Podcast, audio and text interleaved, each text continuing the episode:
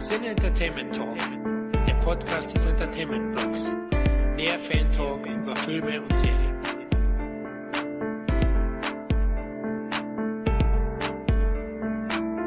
Einen wunderschönen guten Tag, liebe Leute. Hier endlich mal wieder bei einem Roundup vom Entertainment Talk, dem Cine Entertainment Talk. Und ich habe geladen den wunderbaren Kevin. Hallöchen. Und den nicht minder, gar famosen Micha. Schönen guten Morgen, schönen guten Tag allerseits. Moin. Wir haben das jetzt äh, relativ spontan entschieden, über was wir quatschen und wie und überhaupt. Und wir haben gedacht, natürlich alles, was so ein bisschen neu ist und alles, was uns irgendwie so ein bisschen beschäftigt hat. Positiv wie negativ. Und bevor das losgeht, noch kurz eine Runde. Was geht bei euch? Ja, ich fange mal an. Also ähm, ich habe tatsächlich vor dem Lockdown Light nochmal versucht, die Kinos so oft es geht zu besuchen und mir doch nochmal ein, zwei Filme zu geben, weil ich auch meine eigentlich gekündigte Flatrate-Karte, da habe ich festgestellt, dass die doch noch bis Ende November lief und dann bin ich noch so schnell wie möglich äh, rein in zwei, drei Filme und ja, bin glaube ich ganz gut eingedeckt für heute. Aber also bei mir sind, ich weiß ja nicht, magst du sagen, welche Flatrate du hattest? Ah, das ist die vom UCI. Die hatte ich auch gehabt, aber ist es, also wolltest du die generell kündigen? Weil bei mir ist es immer so, wenn der Lockdown eintritt, dann wird die automatisch gesperrt, ich bezahle auch nichts und wenn es wieder losgeht, dann äh, geht die wieder ganz normal los. Die habe ich bewusst gekündigt. Also das hatte gar nichts mit Corona oder den geschlossenen Kinos oder so zu tun. Okay. Nur wollte ich dann halt es, ich dachte eigentlich, ähm, dass man die monatlich kündigen kann und dass die schon längst gekündigt wäre. Und habe dann per Zufall nochmal gelesen, gekündigt zum so und so vierten im November. Hm. Und ähm, ja, dann habe ich die Gelegenheit genutzt, mir die Karte nochmal geschnappt und bin nochmal in zwei, drei Filme. Ich muss ja sagen, dass ich Kino unter den Corona-Bedingungen sehr offenherzig gegenüberstehe. ich finde es ja wunderbar, dass quasi im Grunde, keine Ahnung, drei Sitze links von mir, drei Sitze rechts von mir und hinter und vor mir nur diagonal Leute sitzen. Es ist so schön, dass der Prozentansatz der Leute, die Scheiße quatschen, dadurch minimiert werden kann. Also das ist schon, also ich hab's nicht ganz geschafft, ich hab's bei Green, äh, bei Greenland gemerkt, der ja heute auch noch äh, zum Gespräch kommt, kann ich ja später was zu sagen, aber man schafft's, also ich weiß nicht, ob das so ein Berliner Ding ist, aber man schafft's nicht. Selbst wenn nur ein Viertel der Leute im Kino sitzen, man hat immer so ein paar Patienten, die einfach das Maul nicht halten können und es regt mich wahnsinnig auf. Aber ich sag mal, man, die Hoffnung ist ein bisschen größer, dass man es diesmal schafft. Aber ich wurde ein bisschen enttäuscht bisher. Aber Kino tatsächlich, ähm, ansonsten, ich hab's auch probiert. Ich hab mir, über den werden wir heute gar nicht reden, aber ich hatte mir äh, als ersten Lockdown-Kinofilm äh, die, den X-Men, diesen New Mutants angeguckt. Äh. Was eine Katastrophe an Film. Aber ähm, was, was sagst du? Bist du, ähm, ist natürlich scheiße für die Kinos, braucht man nicht sagen. Wenn ich mir jetzt das aussuchen könnte, bin ich natürlich fürs Kino und dann sollen die Kinoseele bitte wieder voll werden. Aber jetzt, wenn man mal nur egoistisch an sich denkt, ist das Kino unter den Bedingungen schon ein bisschen schöner, oder? Ja, ja, auf jeden Fall. Also ähm, ich muss, ich muss gestehen, ähm, der der erste Film nach Lockdown, den ich mir angeguckt habe, war dann tatsächlich auch Greenland und äh, direkt auch im äh, IMAX und so. Ähm, nicht, dass der für IMAX gedreht worden wäre, aber einfach auf riesengroßer Leinwand, das war nice. Ähm, und ich war auch so ein bisschen, ich, ich hab, ich hab's echt vermisst, muss ich, muss ich sagen. Also das hatte mir doch gefehlt, so. Und äh, der Saal war halt auch komplett leer und ich habe auch gesagt, so, hm, irgendwie schmerzt es so in der linken Brust ein bisschen, aber auf der anderen Seite, ey, das war ein sauberes Kino.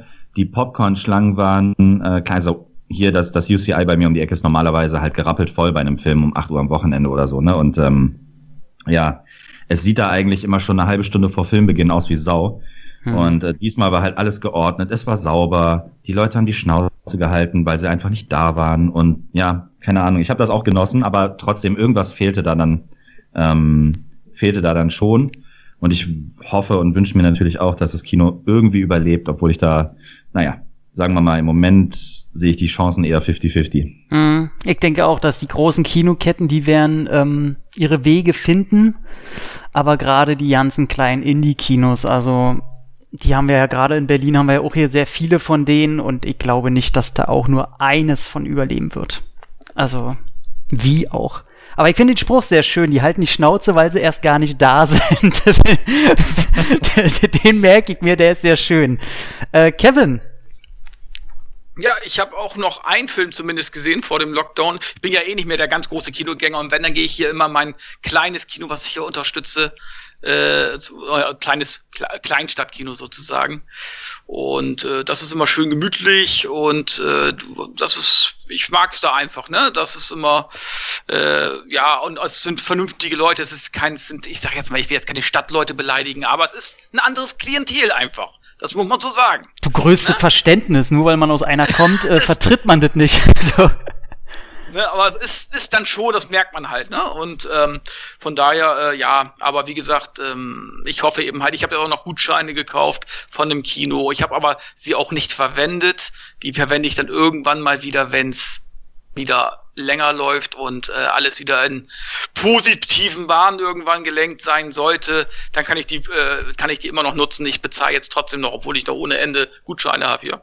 Mhm. Und ähm, ja, aber wie gesagt, ich hoffe, dass es dann irgendwann mal wieder Normalzustände gibt und nicht alle über den Deister gehen. Ja, ja, wir werden sehen. Zurzeit ist es ja für alle Leute einfach ein bisschen nervig, aber deswegen wollen wir über das Thema ja nicht groß äh, philosophieren oder diskutieren. Das machen andere Leute schon zu Genüge. Kommen wir zu dem, was eigentlich wichtig ist, zu Filmen. Ihr habt alle ein bisschen was mitgebracht. Und wie ihr sagt, ähm, wir fangen jetzt einfach an, über die zu reden, die neu sind, die uns ein bisschen wichtig sind oder von denen wir auf jeden Fall abraten wollen. Ähm, wer will? Wer will? Also ja, ich kann gerne anfangen, wenn ihr möchtet. Ja. Äh, ja. fangen wir mal ein bisschen mit etwas äh, Horrormäßigem an. Und zwar ist der jetzt gerade ganz neu auf Amazon Prime. Und zwar Relic. Äh, ein Film von Natalie Erika James. Ich kenne sie nicht. Aber der Film ist recht interessant und ich glaube, das wird dir gut gefallen, äh, Tom. Er hat kaum Jumpscares zu bieten. Also ich glaube, eigentlich gar nicht. Ich habe den äh, schon ganz dick auf meiner Liste, weil ähm, aber jetzt, oh, ich bin hier gerade eklig ins Wort gefallen. Erzähl erst mal. Äh, weil ich immer weiß, du, du magst ja diese neumodischen Horrorfilme nicht, weil die immer diese Jumpscares haben und immer dasselbe. Das ist hier auf jeden Fall nicht so. Der ist sehr atmosphärisch. Es geht ja hier um eine, ja, ältere Frau, über 80 ist sie mittlerweile. Hm. Die wohnt allein in einem ganz großen Haus auf dem, auf dem Land, so in der Nähe von so einem Wald. Und ja, sie geht dann auf einmal äh, äh, raus äh, mit Nachthemd und äh, verschwindet. Und ihre Mutter und ihre und dessen äh, Tochter gehen in dieses Haus, ja, und äh, ja, wollen dann die Mutter suchen und so weiter, verständigen die Polizei, räumen in der Zeit auf und erinnern sich so ein bisschen an die Vergangenheit und so weiter, bis dann die Mutter dann irgendwann nach, weiß ich nicht, ein, zwei Wochen wieder auftaucht und weiß gar nicht, wo sie war und so weiter. Aber sie ist ein bisschen verändert. Ne? Und sie hat eh schon so ein bisschen Demenz und so weiter. Und äh, es fängt ganz langsam an eigentlich. Äh, und du merkst aber dann immer wieder, dann schenkt äh, die, die Oma ihrer Enkelin einen Ring hier, ich brauche den eh nicht mehr, den kannst du haben. Am nächsten Tag äh, bezichtet sie sie als Diebin. das ist natürlich doof bei Demenz und so, ne? Und das verstärkt sich dann immer mehr und du merkst auch, das Haus verändert sich, äh, da verändert, äh, da verirrt sich dann, ich glaube, die, die Tochter verirrt sich dann in dem Haus, weil die Gänge auf einmal, es sind nachher Gänge da, die eigentlich gar nicht da sein dürfen und die werden immer kleiner, die Decke wird dann immer tiefer und du bist dann nachher nur noch in so einem kleinen Tunnel drin und du musst dich durch die kleinen durch diese kleinen Gänge irgendwie winden und hinter dir ist dann die Umi, die dich verfolgt, ja? So, und die sich komplett verändert hat und versucht, ähm, ja, nachher Frau, also die Mutter und eben halt die Tochter äh, zu jagen. Äh, und du merkst, die verändert sich immer mehr. Irgendwas scheint da mal damals passiert zu sein, äh, mit der vorherigen Generation sozusagen. Und ähm, ja, also ist wirklich sehr, ja, schon gruselig, atmosphärisch kommt ohne Jumpscares aus, aber ist trotzdem sehr gruselig alte, weißt ja, wenn, wenn, wenn so Omis so auf dem Sessel sitzen, so mit grauen Haaren, du siehst nur von hinten, du weißt ganz genau, dass immer dieses, das ist schon immer Schema F, aber du hast, es ist trotzdem immer unheimlich, sage ich jetzt mal, ja. Und sie verändert sich auch komplett und äh, ja, also es ist auf jeden Fall ein sehr interessanter Film. Also Gruselfreunde kann ich den Film äh, empfehlen. Das Ende habe ich nicht verstanden. Aber wie gesagt, äh, ihr könnt ja gerne eine Mail schreiben oder so. Äh, vielleicht habt ihr den ja verstanden, ich habe nicht verstanden. Oder Tom, wenn ihr, du den nachholst oder Michael, dann könnt ihr mir das gerne verraten. Ich habe ihn jetzt nicht ganz verstanden zum Schluss. Aber wie gesagt, es ist trotzdem empfehlenswert. Also ich habe den schon ganz dick auf meiner Liste, weil erstens der, der macht ja so ein bisschen seine Runde, der kommt ja überall gut Mhm. weg. Ähm, Ja. Eben gerade, weil er mit Erwartungen und so spielt. Und bei mir ist es ja auch so, ich habe ja, ich finde ja alte Menschen sowieso gruselig. Ich habe mal ein Jahr lang im Altenheim gearbeitet und auch mit Alzheimer-Patienten. Und ich sage nur, Frau Romanu, du Missstück. Gott hab sie selig. Auch eine Frau, die keine drei Schritte ohne fremde Hilfe laufen kann. Und ich hatte Nachtdienst und ich habe sie gerade noch gefüttert. Fünf Minuten später klingelt ihr blödes äh, äh, Telefon äh, am Bett, also dieser, dieser Klickschalter da. Und die ist weg. Die ist einfach, keiner hat die gefunden, wo die ist. Und dann hat man die fünf Minuten später stehend und wir waren im vierten Stock stehend im Garten unten gesehen. Ja? Also so eine Sachen, wo ich sage, ey, scheißen gruselig, hört mir auf mit alten Menschen. Schon The Visit von Shyamalan äh, war für mich, äh, Ja, ich fand den geil. Und Fand ich gut. Und äh, die zweite Sache ist natürlich, äh, ich bin ja, was Frauen angeht und schnell verlieben, immer noch sehr postpubertär und ich verlieb mich ja alle zwei Sekunden und das ist in diesem Fall Ellen, äh, Emily Mortimer. Ich, ich, ich finde die einfach so toll, die Frau. Und alles in allem, ich mag das Poster, ich mag das Artwork, ich mag alles, was ich davon höre. Und wenn du jetzt sagst, dass sich die Räume immer kleiner werden und so, nehm, ist nachher ganz geil gemacht. Richtig gut gemacht, Alter. ja, ne, ich nehme einfach mal an, also es ist so, so stelle ich mir das jetzt vor, dass natürlich die Bildsprache sich vielleicht dem anpasst, was die Figuren durchmachen, dass die sich dann eingeengt fühlen, dass die, äh, wenn, wenn sie verfolgt werden, dass die eher, dass das alles eher eine sehr psychologische ähm, Komponente hat, anstatt wirklichem Horror, also ich sag mal metaphysischem Horror.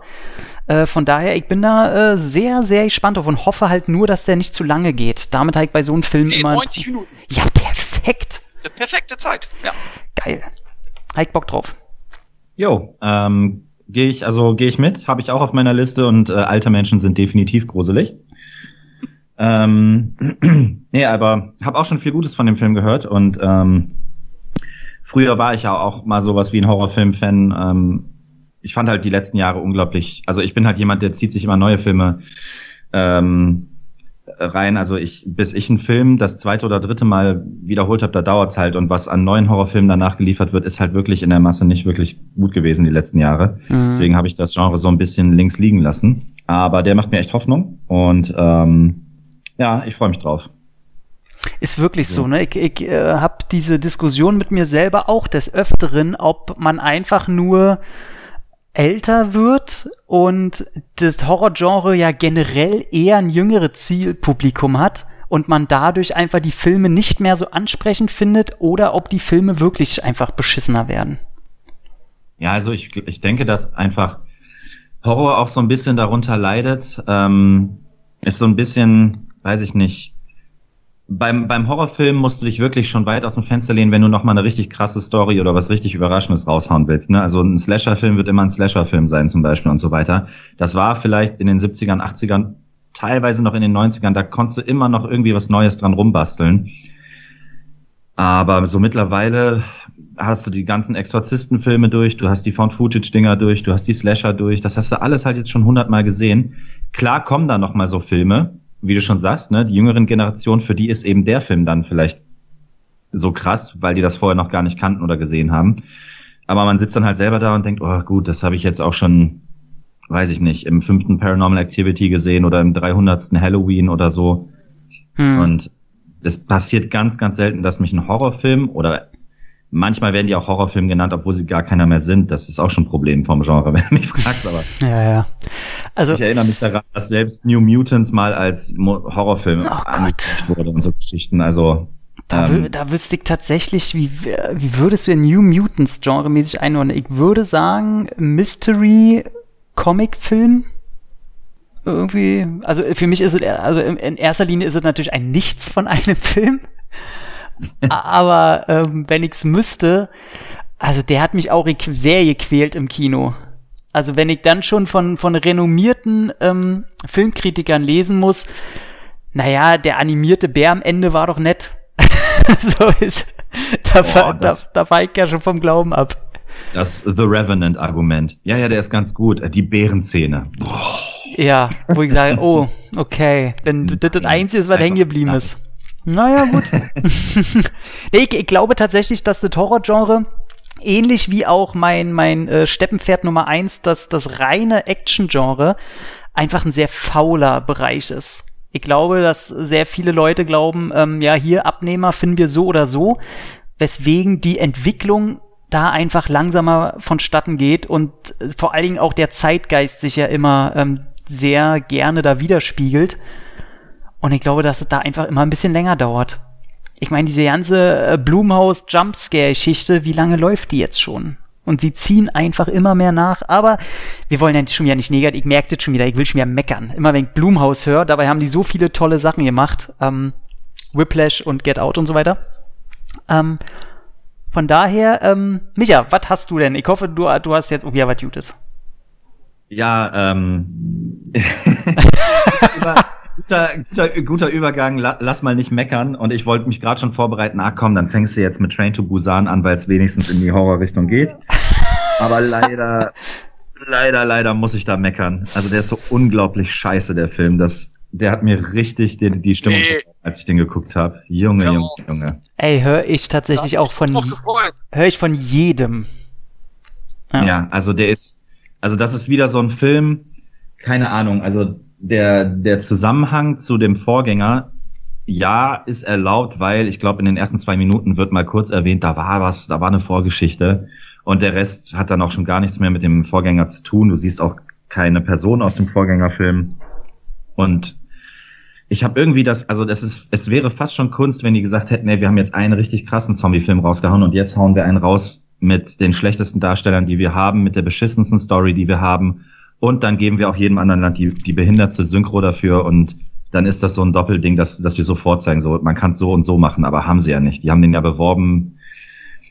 Keine Ahnung, ich habe in der Werbung schon immer gelesen, ja, der ist definitiv actionreicher. Da dachte ich schon, oha, mhm. das wird so langsam fünf wahrscheinlich von, von der Train Busan-Geschichte. Und leider kam es dann auch genauso. Also die Dialoge sind einfach so strunzendämlich. Und ich muss ja gestehen, ich habe wirklich ich habe Probleme mit koreanischem Kino, gebe ich ganz offen zu. Okay. Also da sind auch vermeintliche Meisterwerke bei mir schon durchgerasselt. Aber eben Train, Busan, Train to Busan oder Parasite und so Sachen, den kannst du ja nicht, also die sind genial äh, in, in ihrem Genre. Und äh, das ist, äh, ich glaube, wie heißt er, Peninsula, ist es mhm. halt, der ist es halt nicht. Also da will ich jetzt auch gar nicht zehn Minuten drüber abhaten, weil der es einfach nicht wert ist. Also der verschwindet im Horrorgenre einfach so schnell wie eine Fliege im Scheißhaufen und danach kann man ihn noch abhaken. Da, da ist wirklich nichts gut dran. Gar nichts.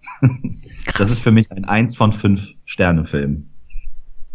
Wow. Also ich, ich muss ja sagen, dass ich den, den Train to Busan schon nicht so, so super fand, weil ähm, auch das Zombie-Genre für mich ähm, ja nie eines war, wo ich groß Gefallen dran fand. Von daher ist es wahrscheinlich gar nicht mal so der Fehler des Films, sondern ist generell einfach nicht meins. Ähm, fand aber immerhin so ein, zwei Schauspieler ganz nett. Und mir haben so ein bisschen am Ende einfach die Eier gefehlt, die er nicht gehabt hat.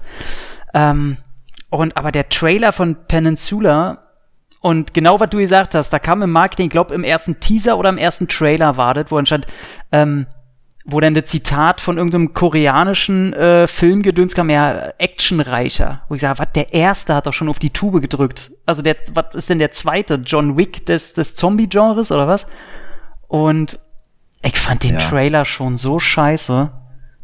Also, auch, ich, guck, ein Trailer kann einen immer hinter das Licht führen, gerade was die Effekte angeht, dass die vielleicht noch nicht fertig sind oder so. Aber ich finde, dass der optisch wahnsinnig hässlich aussah. Es ist halt so, es hat mich so ein bisschen an World War Z erinnert, den ich, ein, den ich ja auch so, das ist so eine Hassliebe. Ich mag den. Weil schnelle Zombies sind halt immer so ein Problem, aber wenn du sie animierst, dann ist es ein Problem. Hm. Und ähm, Peninsula ist eben nicht World War Z. Sorry. Also, die, die, haben aber ganz andere Probleme. Also vor allen Dingen fand ich, was Train Busan ausgemacht hat, das war gar nicht mal die Action, weil es, wie du schon sagst, ne, man hat man hat's halt auch jetzt schon hundertmal gesehen, auch schnelle Zombies, scheiß drauf so. Aber was Train to Busan halt gut gemacht hat, ist dann diese emotionale Schiene. Mhm. Also diese, du hast eine gewisse Bindung zu den Personen gehabt ja. und ähm, darauf wird im zweiten Teil, äh, ich will es gar nicht zweiter Teil nennen, in, in der Kopie wird da wirklich äh, komplett drauf verzichtet. Irgendwelche pseudo-coolen Sprüche gedrückt. Äh, da wird dann noch die Schiene Nordkorea und Amerika und Südkorea, diese Verbindung zueinander. Mhm äh, aufgemacht und ah, nee, nee, also weiß ich nicht. Das ist, war echt nicht mein Fall. Ich verstehe auch immer nicht, ähm, was ich dir auch hier muss ich gerade den, den etwas fülligen Charakter im ersten Teil, ist ja mittlerweile auch ein bekannter koreanischer Darsteller. Ähm, warum machen sie immer den Fehler, dass es immer erste Teile gibt, wo man sich gut reinversetzen kann, weil die Probleme meistens im, im Zusammenhang steht mit alltäglichen Situationen, die man selber nachvollziehen kann.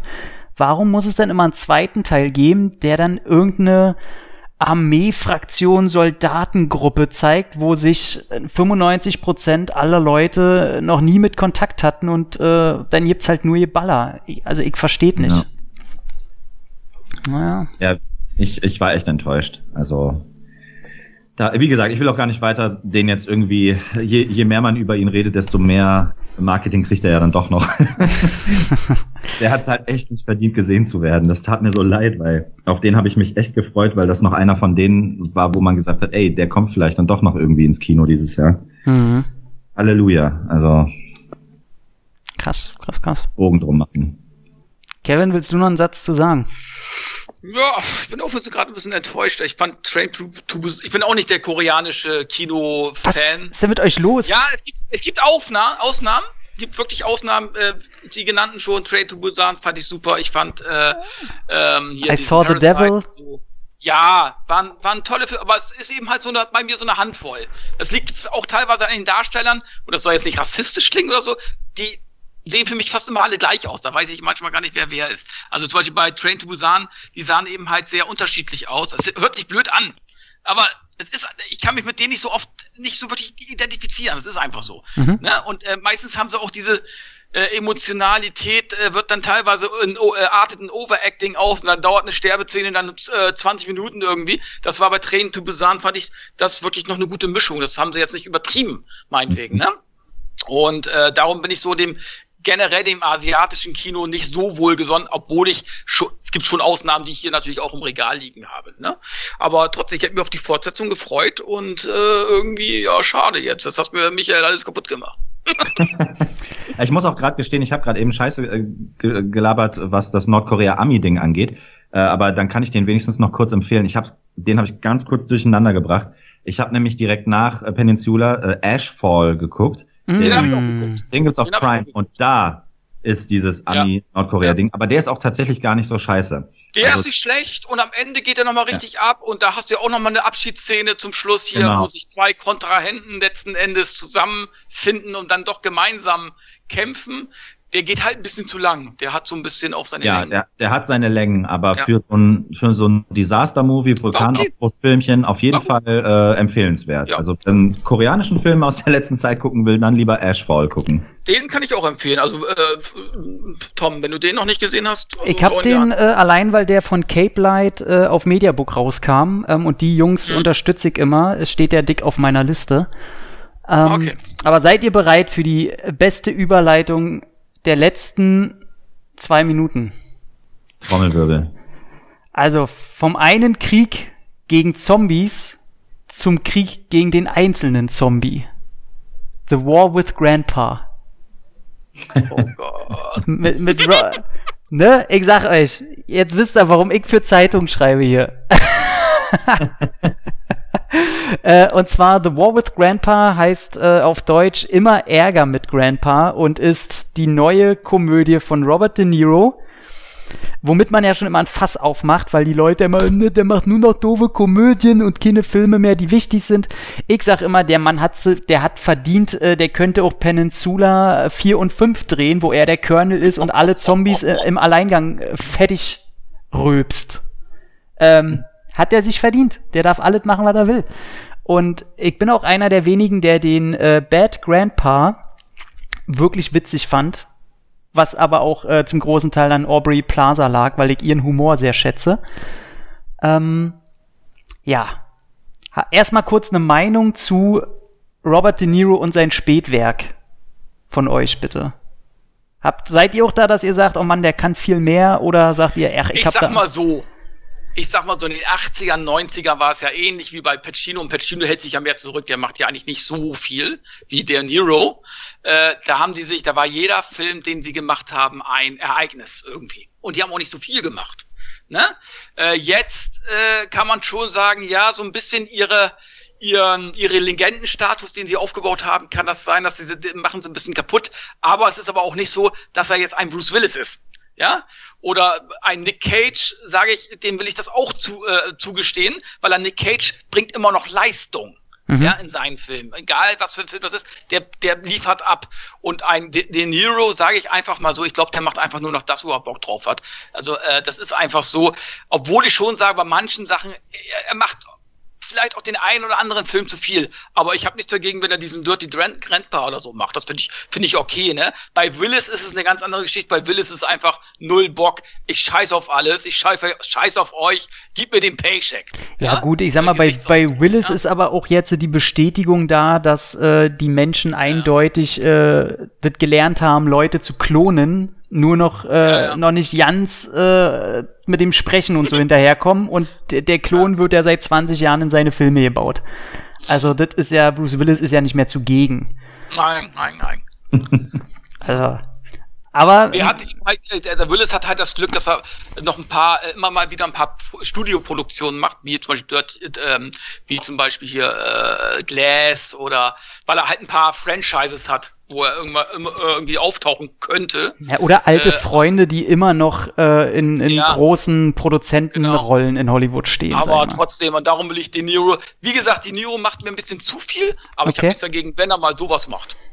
Aber ich muss sagen, ähm, also ich mag den, äh, es ist für mich auf jeden Fall auch einer der Schauspieler, die jeden Film aufwerten, ob von, ja. von Irishman bis Dirty Grandpa. Also ähm, wenn ich den auf der Leinwand sehe, ist das für mich schon immer ein Grund mehr, mir dem Film eine Chance zu geben. Mhm. Äh, ich will auch sein Spätwerk gar nicht so kritisch sehen. Ich glaube, das Problem ist eher bei ihm, dann sind da so ein, zwei Filme bei, die wirklich richtig scheiße sind. Das liegt dann aber auch nicht an ihm. Aber man darf auch nicht vergessen, also der hat immer noch, und da ist er halt anders als äh, Bruce mhm. Willis oder Nicolas Cage oder so, der hat halt auch immer noch Nebenrollen in Silver Linings, in Hustler, in Joker. Ja. Im Irishman hat er noch mal richtig abgeliefert. Dann mhm. hat er so eine selbstironische Boxer-Komödie mit Stallone noch mal gemacht.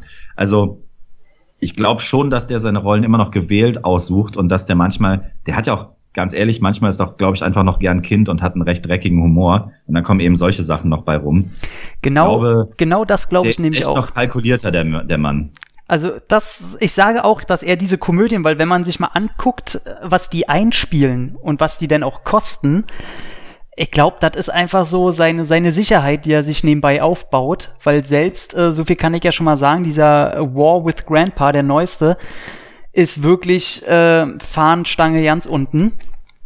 Das ist äh, im Gegensatz zu Dirty Grandpa, weiß ich nicht, wirkt der wie eine Asylum-Produktion. Also der ist vor allen Dingen, das Traurige ist, dass der handwerklich so dilettantisch wirkt.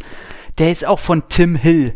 Und Tim Hill, der, der macht ja immer diese Komödien, die, die einfach so, weiß ich nicht, die kannst du auch einer 90-jährigen Altchristen zeigen und die lacht sich noch ins Fäustchen, weißt du, bloß keine Ecken und Kanten und bloß nicht zu dreckig werden.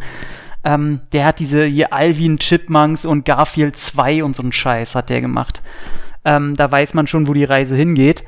Und also was ich schlimm fand, ich glaube, ich habe, ich habe einmal gegrinst oder so während des ganzen Films und die andere Zeit musste ich wirklich daran denken. Er, er führt ja so so einen kleinen Krieg mit dem mit seinem Enkel, weil der in seinem Zimmer einzieht und der Enkel sagt, ey, ich will mein Zimmer wieder zurück, das gibt jetzt Krieg. So, das ist schon mal die sehr ausgefuchste Grundstory. Und ich sag mal so, wenn du da eine, es tut mir ich bin auch kein Freund von Uma Thurman und die spielt auch noch seine Tochter und du, die führen am Stück Dialoge, wo du denkst, kein normaler Mensch würde sich jetzt da aufregen, da würde jetzt nie im Leben deswegen ein Drama entstehen. Und wenn du dennoch irgendwelche Schulszenen siehst, wo er gebullied wird, wo du dir denkst, ey, so würde das niemals ablaufen. So, das ist alles so lächerlich. Das, das ist wirklich so eine Komödie, die irgendwo auf dem Disney Channel morgens um 7.50 Uhr auf dem Samstag läuft und danach hätte nie wieder was einer von dem Film gehört. Und es ist wirklich ganz, ganz schlimm. Der ist wirklich scheiße. Und der einzige Fakt, und den hatten wir ja auch schon, Robert De Niro, der spielt, als hätte er Bock drauf. Der lässt den Film nicht hängen. Und was ich nicht wusste, weil ich mir ja auch äh, schon lange keine Trailer mehr zu Filmen angucke, es sei denn in Ausnahmefällen, ich wusste nicht, dass Christopher Walken da mitspielt.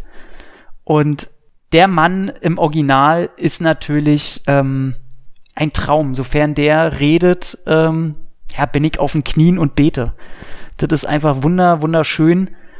Aber da gibt's dann auch wieder so eine Szene, wo die äh, gegen die Jungen in einer Trampolinhalle zwei Felderball spielen. Und da siehst du einfach bei jeder Szene, wie die Leute, die die Alten denn spielen sollen, schlecht sitzende Perücken haben, wo die beim Springen sogar ihre Perücken festhalten. Also, das ist handwerklich ganz schlimm. Und dann wollen sie so tun, als wenn die denn so hart werfen können. Und dann kriegen sie die, ja, man sieht, wie die leichten Gummibälle in der Luft liegen und dann kriegen die die Bälle ab und dann machen die Saltos, weil sie den gegen den Kopf gekriegt haben. Du denkst, oh Mann, was ist denn das alles hier für eine Scheiße? Und äh, von daher, ey, der ist wirklich nicht gut. Und der kleine Enkel dagegen, den er der kämpft, der ist von Szene 1, das ist ein Arschlochkind der allerersten Güte. Also man will nicht, äh, dass da irgendwie der Kleine gewinnt. Der, der könnte den in Häcksler schmeißen und man würde sagen, ja gut, Grandpa hat gewonnen, sehr gut. Also, ganz große Scheiße, ist leider für mich so ein 3 von 10 Film. Ja. Ja, das habe ich auch nicht anders erwartet, ganz ehrlich gesagt, nachdem ich den Trailer gesehen habe. Ja, ist auch nicht ein dreckiger Witz drin oder so, nicht, dass das ja. immer. Doch, ich will bei Komödien schon, dass die über die Stränge schlagen. Ich hasse dieses, ähm, wir sind, müssen ganz, ganz nett und lieb sein. Und äh, das Größte, was da passiert, äh, ist mal, dass Robert De Niro auf seinen Murmeln ausrutscht. Ist ein Wahnsinnsgag übrigens. Ja, das ist es, ne? genau so. Bitte deine Reaktion, wenn die Credits laufen und wir nie geguckt haben. Tja, äh, ist, äh, ne? was, was gibt's noch zu trinken? Hier so ungefähr, ey, auf jeden Fall sehr viel Alkohol halt gehört. Ja, naja. Der nächste bitte, sag ich mal, sei denn, ihr wollt da irgendwas hinzufügen. Ich glaube, ich glaube, wir haben ausschalten. ich fange einfach mal an wieder, äh, wir gehen mal wieder ein bisschen ins zum Morden, da ist ein ja nach, nach Töten zumute. Auf jeden Fall. Äh, We Summon the Darkness. Mhm. Auch ein 90-minütiger Film äh, mit Alexandra Daddario. Mhm. Wir kennen sie alle aus äh, zum Beispiel San Andreas. Ähm, und ähm, ja, sie mit, äh, äh, mit ihren zwei Freundinnen gehen die aufs Tour und wollen so äh, zu einem äh, Konzert. Spielt, glaube ich, sogar in den, glaube ich, 80ern oder so. Ja, spielt in den 80ern, ja. Hm? Spielt in den 80ern, ja. Spielt in den 80ern und treffen da auch äh, äh, ja, äh, drei Jungs, auch irgendwie Metal-Fans und so weiter, und sagen, ey, lass uns doch noch einen saufen, ne? Sagt die äh, Alexander Daddario hier, äh, unser Haus ist hier pff, eine halbe Stunde äh, entfernt. Und dann gehen sie dahin und dann äh, trinken sie ein und so und spielen irgendwelche Spielchen, bis sich dann herausstellt, dass ähm, ja, dass die Jungs, äh, sage ich jetzt mal, Mittelchen im Drink hatten und ohnmächtig werden und sich dann gefesselt auf dem Stuhl wiederfinden. Ich habe gerade überlegt, ob wir so weit spoilern wollen. Spoiler? Ja, ich würde schon sagen. Spoiler? Ich würde sagen, ja, weil der Film damit die erste halbe Stunde spielt, ja. Ja, da ist, äh, was soll ich jetzt sagen? Was, wie soll ich das jetzt wieder hinbiegen? Ist ja, ich sag mal, wer wäre bei denen nicht gerne gefesselt auf dem Stuhl, aber von daher, weiter naja. geht's. Und ja, was soll ich jetzt noch sagen? Alles andere wäre jetzt Spoiler eigentlich, ne, oder? Mm, ja, also man kann halt sagen, dass äh, vorher schon, während die fahren, hört man immer im Radio, dass da so eine Sekte um sich geht, mhm. so eine Satanistenkult, die halt äh, Leute umbringen und so und äh, dass du einen Pfarrer hast, der äh, in der Rolle, der gespielt wird von äh, äh, hier, wie heißt der, Knallcharge aus ähm, Jackass, ähm, äh, Johnny Knoxville. Johnny Knoxville, genau. Genau, und äh, der probiert dagegen anzugehen und ist ein Prediger und so und dass der Film halt, ach komm, wir, ey, wir lassen das drin, ich, ich guck, dass ich vielleicht später eine Spoilerwarnung vorknall. Ähm, und man denkt halt die erste halbe Stunde, dass die Jungs die sind, die da alle umbringen, damit wird halt gespielt. Ja, ja. Und dann ja. wendet sich halt das Blatt und man kriegt raus, okay, die, die äh, christlichen Töchter, mhm äh, die haben eigentlich ein Ding am Laufen und drehen total durch. Ja. Drehen total durch und lassen es so aussehen, als wenn die Morde von aus einem Satanskult sozusagen äh, äh, entstanden sind.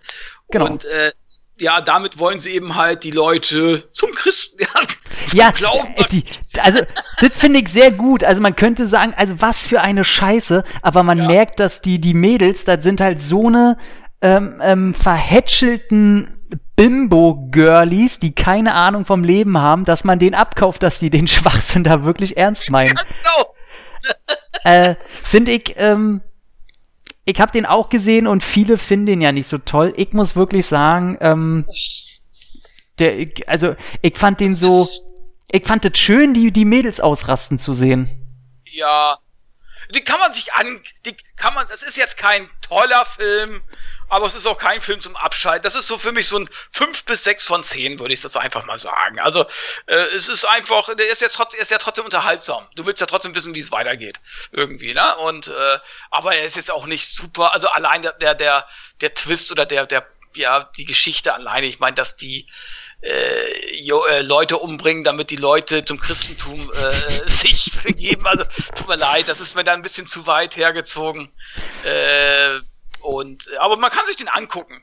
Also ich, ich muss sagen, äh, die erste halbe Stunde ist sehr schwierig. Die wirkt so ein bisschen wie die, Ja. äh, äh, oh, ich muss aufpassen, dass ich den Spruch nicht down sage, aber wie die Pepsi-Version von Detroit Rock City. ähm, Ja, ich, ich habe den Mädels kein bisschen abgekauft, dass die jemals Metal-Fans waren. Ähm, das sieht man auch daran, wie äh, der Dario probiert, in dieser Massenszene abzugehen, wo ich sage, na, wir sind aber lieber Fan von House Music, ne? Ähm, aber wenn denn der Twist kommt, dann macht's ja doch wieder Sinn, dass die sich nicht ganz wohl da gefühlt haben. Und ich habe ja eine Affinität zu der, der Dario ähm, langsam in der Hinsicht, dass ich das liebe, wenn sie ausufernd spielen will. Dann hat die immer eine riesen Vene mitten auf der Stirn und, und reißt ihre Augen auf und will, also die overacted ja, wattet, also die ist für mich langsam so ein weiblicher Nicolas Cage. Und das mag ich aber. Also ich, die, Ja. die, die soll langsam mal ihren Agenten wechseln, weil die sehr viel Scheiße auch dreht. äh, stimmt. Aber ich sag mal, ein optisches Bonbon braucht man nicht drüber reden. Die, die Frau ist wahnsinnig hübsch. Aber wen ich schon fast cooler finde, ist ihre Freundin. Also, Freunde? ey, während der Dario ja wenigstens noch so kontrolliert sadistisch am Rande der Peinlichkeit agiert, ist die ja völlig äh, mental noch zwölf und äh, dreht einfach nur durch. Und das äh, finde ich eine sehr, sehr schöne Mischung. Das ist irgendwie wie zwei pubertierende Mädels, die zu viele Möglichkeiten haben und irgendwie ein bisschen das Morden zu toll finden. Ähm, mag ich, mochte ich den, den Punkt. Ja. Ja, mehr haben wir auch gar nicht dazu zu sagen. Nee. Ja, es ist schwierig, den Film zu erklären, ohne zu spoilern. Also da kannst du, weil das eben halt ein wichtiger Punkt ist, eben halt äh, die, diese Irreführung am Anfang des Films irgendwie so ein bisschen.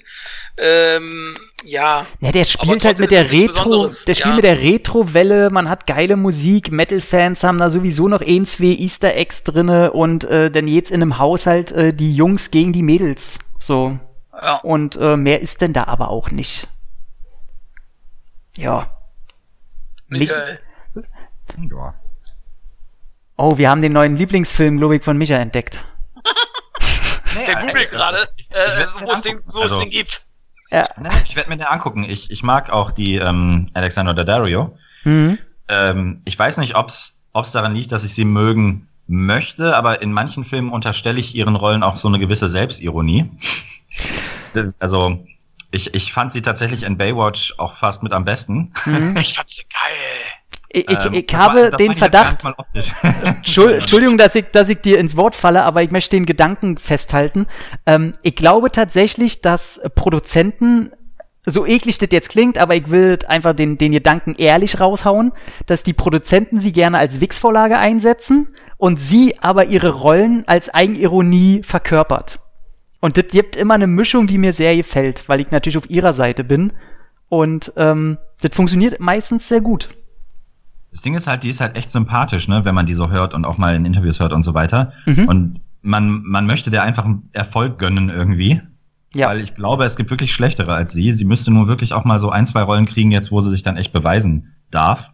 Hm. Aber wenn sie immer nur in diese Richtungen geht oder in Komödien ja noch schlimmer, dann, dann ist sie halt auch irgendwann limitiert und dann werden ihnen, glaube ich, auch nicht mehr viele Chancen gegeben, das umzuändern. Hast Ja, du den genau. Dings gesehen, diesen äh, Murder-Thriller mit, ähm, mit hier Ben Kingsley und äh, Ja. äh, Hm, Nobis oder so ähnlich hieß der, ne? genau, genau, wo ich sage, Superman als, äh, als Detective oder irgendwie sowas. richtig, richtig. Hm. Und Hm. da habe ich gedacht, da waren schon so ein, zwei Szenen, wo man gesehen hat, dass die kann. Genau, genau. Also eigentlich ein gutes Beispiel, der Film. Also, Mhm. Da war, warte sie auf jeden Fall mit die interessanteste Rolle. Ja, finde ich auch. Also wenn sie da die, die, sie musste mal so, so, einen- so einen mutmaßlichen Serienkiller äh, interviewen quasi von der Polizeiseite aus und wie sie probiert psychologisch mit dem zu spielen und sie ja auch noch Anfängerin ist und so, das fand ich alles, äh, hätte ich ihr nicht zu ihr, also war jetzt nicht Oscar-reif oder so, aber war auf jeden Fall was, wo ich gesagt hätte, siehste, Leute, guckt euch das an, dass die, die will und kann. Mhm. Ja, auf jeden Fall. Ja. Na, dann hau mal raus, was, was hast du uns denn noch mitgebracht? Ähm, wie finde ich jetzt die Überleitung zu Borat? Ach, ich weiß nicht. Ich glaube, typisches amerikanisches Girlie zu Borat, das geht eigentlich schon. ah, nee, äh, ich habe eine gute Überleitung. Und zwar tatsächlich die weibliche Nebenrolle in äh, Borat 2. Mhm. Ähm, ist jetzt eine komische Überleitung, aber die ist für mich tatsächlich das Highlight des Films. Ja. Ähm, die Maria Bakalova, äh, bulgarische Schauspielerin, die Mhm. man, glaube ich, nicht wirklich vorher auf dem Zettel, also ich hatte sie jedenfalls nicht auf dem Zettel. Die hatte irgendwie einen Film oder eine Sache, woher ich die irgendwie natürlich äußerlich ja nicht mehr wiedererkannt, aber irgendwas hatte die gemacht gehabt. Hm. Ja, auf jeden Fall. Ähm, die gefiel mir halt richtig gut als, äh, als Borats Tochter. Also vor allen Dingen auch diese optische Verwandlung. Am Anfang sieht die halt aus wie so eine verharzte Inzest-Tochter. Und äh, anschließend sieht sie eigentlich aus wie ein Klon aus Dua Lipa und Demi Lovato, so, so wie sie die Staaten erreicht. Und das ist halt einfach, allein die, die Wandlung fand ich schon großartig. Aber auch wie sie das meistert. Also Mhm. man kennt ja, äh, klar kannst du in, in der Rolle niemanden bringen, den die Amis kennen Mhm. weil dann ist der ganze Spaß sowieso von vornherein schon aufgeflogen. Äh, aber man muss dann auch erstmal die Eier haben, diesen, diesen Gesichtern gegenüberzutreten, sozusagen als Nobody und die so bloßzustellen. Also sie hat mit Sicherheit die stärksten Momente in dem Film. Ein, Das ist aber auch gar nicht so überraschend, weil einfach erstens, glaube ich, ist Borat so eine Geschichte, die spaltet, weil ähm, ich glaube, das ist ein Humor, den nur 50 Prozent aller Menschen auf dieser Welt mögen.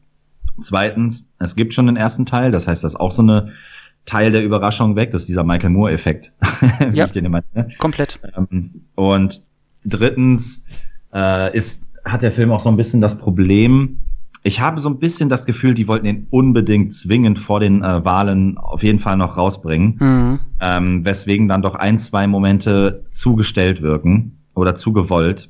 Ähm, und insgesamt feiere ich den Film halt trotzdem. Der hat mir unglaublich Spaß gemacht, aber ich habe auch einen echt fragwürdigen Humor, was das angeht manchmal. Und wenn es gegen die richtigen Arschlöcher geht, dann verzeihe ich immer ein, zwei Sachen mehr. Verstehe aber, wenn das nicht jeder tut. Ähm, ich hatte aber auf jeden Fall meinen Spaß, aber sie war wirklich großartig. Also die habe ich echt lieben gelernt, ähm, wie sie diese Rolle rübergebracht hat und tatsächlich auch so, na, ich will jetzt nicht sagen Tränchen verdrückt bei einem Borat-Film, aber sie hat so ein, zwei Momente zum, zum Denken, zum Nachdenken halt äh, angeregt und das hat die wirklich, na, so heute Show satirisch mäßig echt richtig gut rübergebracht. Ähm, viel mehr will ich über den Film auch gar nicht sprechen. Ich finde, der muss halt erwähnt werden, weil es eben einer der aktuellen ist.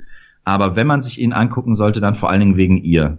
Bin ich komplett, glaube ich, mit allem bei dir und diesen Tränendrücker-Moment, den hatte ich genauso und ich glaube, den forciert der Film auch zum Ende, ähm, weil ich halt sagen muss, dass er generell, also mein größtes Problem bei Borat ist, Borat ist ein Film von, was, 2013 oder so? Oder noch früher? Von wann waren der? 2004? Ja, ist auf jeden Fall was länger her. Und der hat halt damals funktioniert als politische Reaktion auf Humorbasis und der Humor hat sich aber leider nicht weiterentwickelt und das finde ich schlimm. Und er, er greift keine neuen, keine neue Fasson auf und dieses ganze politische, was jetzt gerade abgeht bei uns hier auf der Welt, das greift er mir zu sehr am Rande ab. So diese ganze Trump-Mania, die, die, die hätte eigentlich komplett nutzen müssen und nicht nur am Rande. Also da muss er mir nicht nur irgendwelche Christen da ranholen, äh, die in der Abtreibungsklinik, wobei ich finde, dass das mit die witzigste Szene ist. Ähm, von wegen, er hat ihr das Baby in den Bauch gemacht. Ach, wunderbar.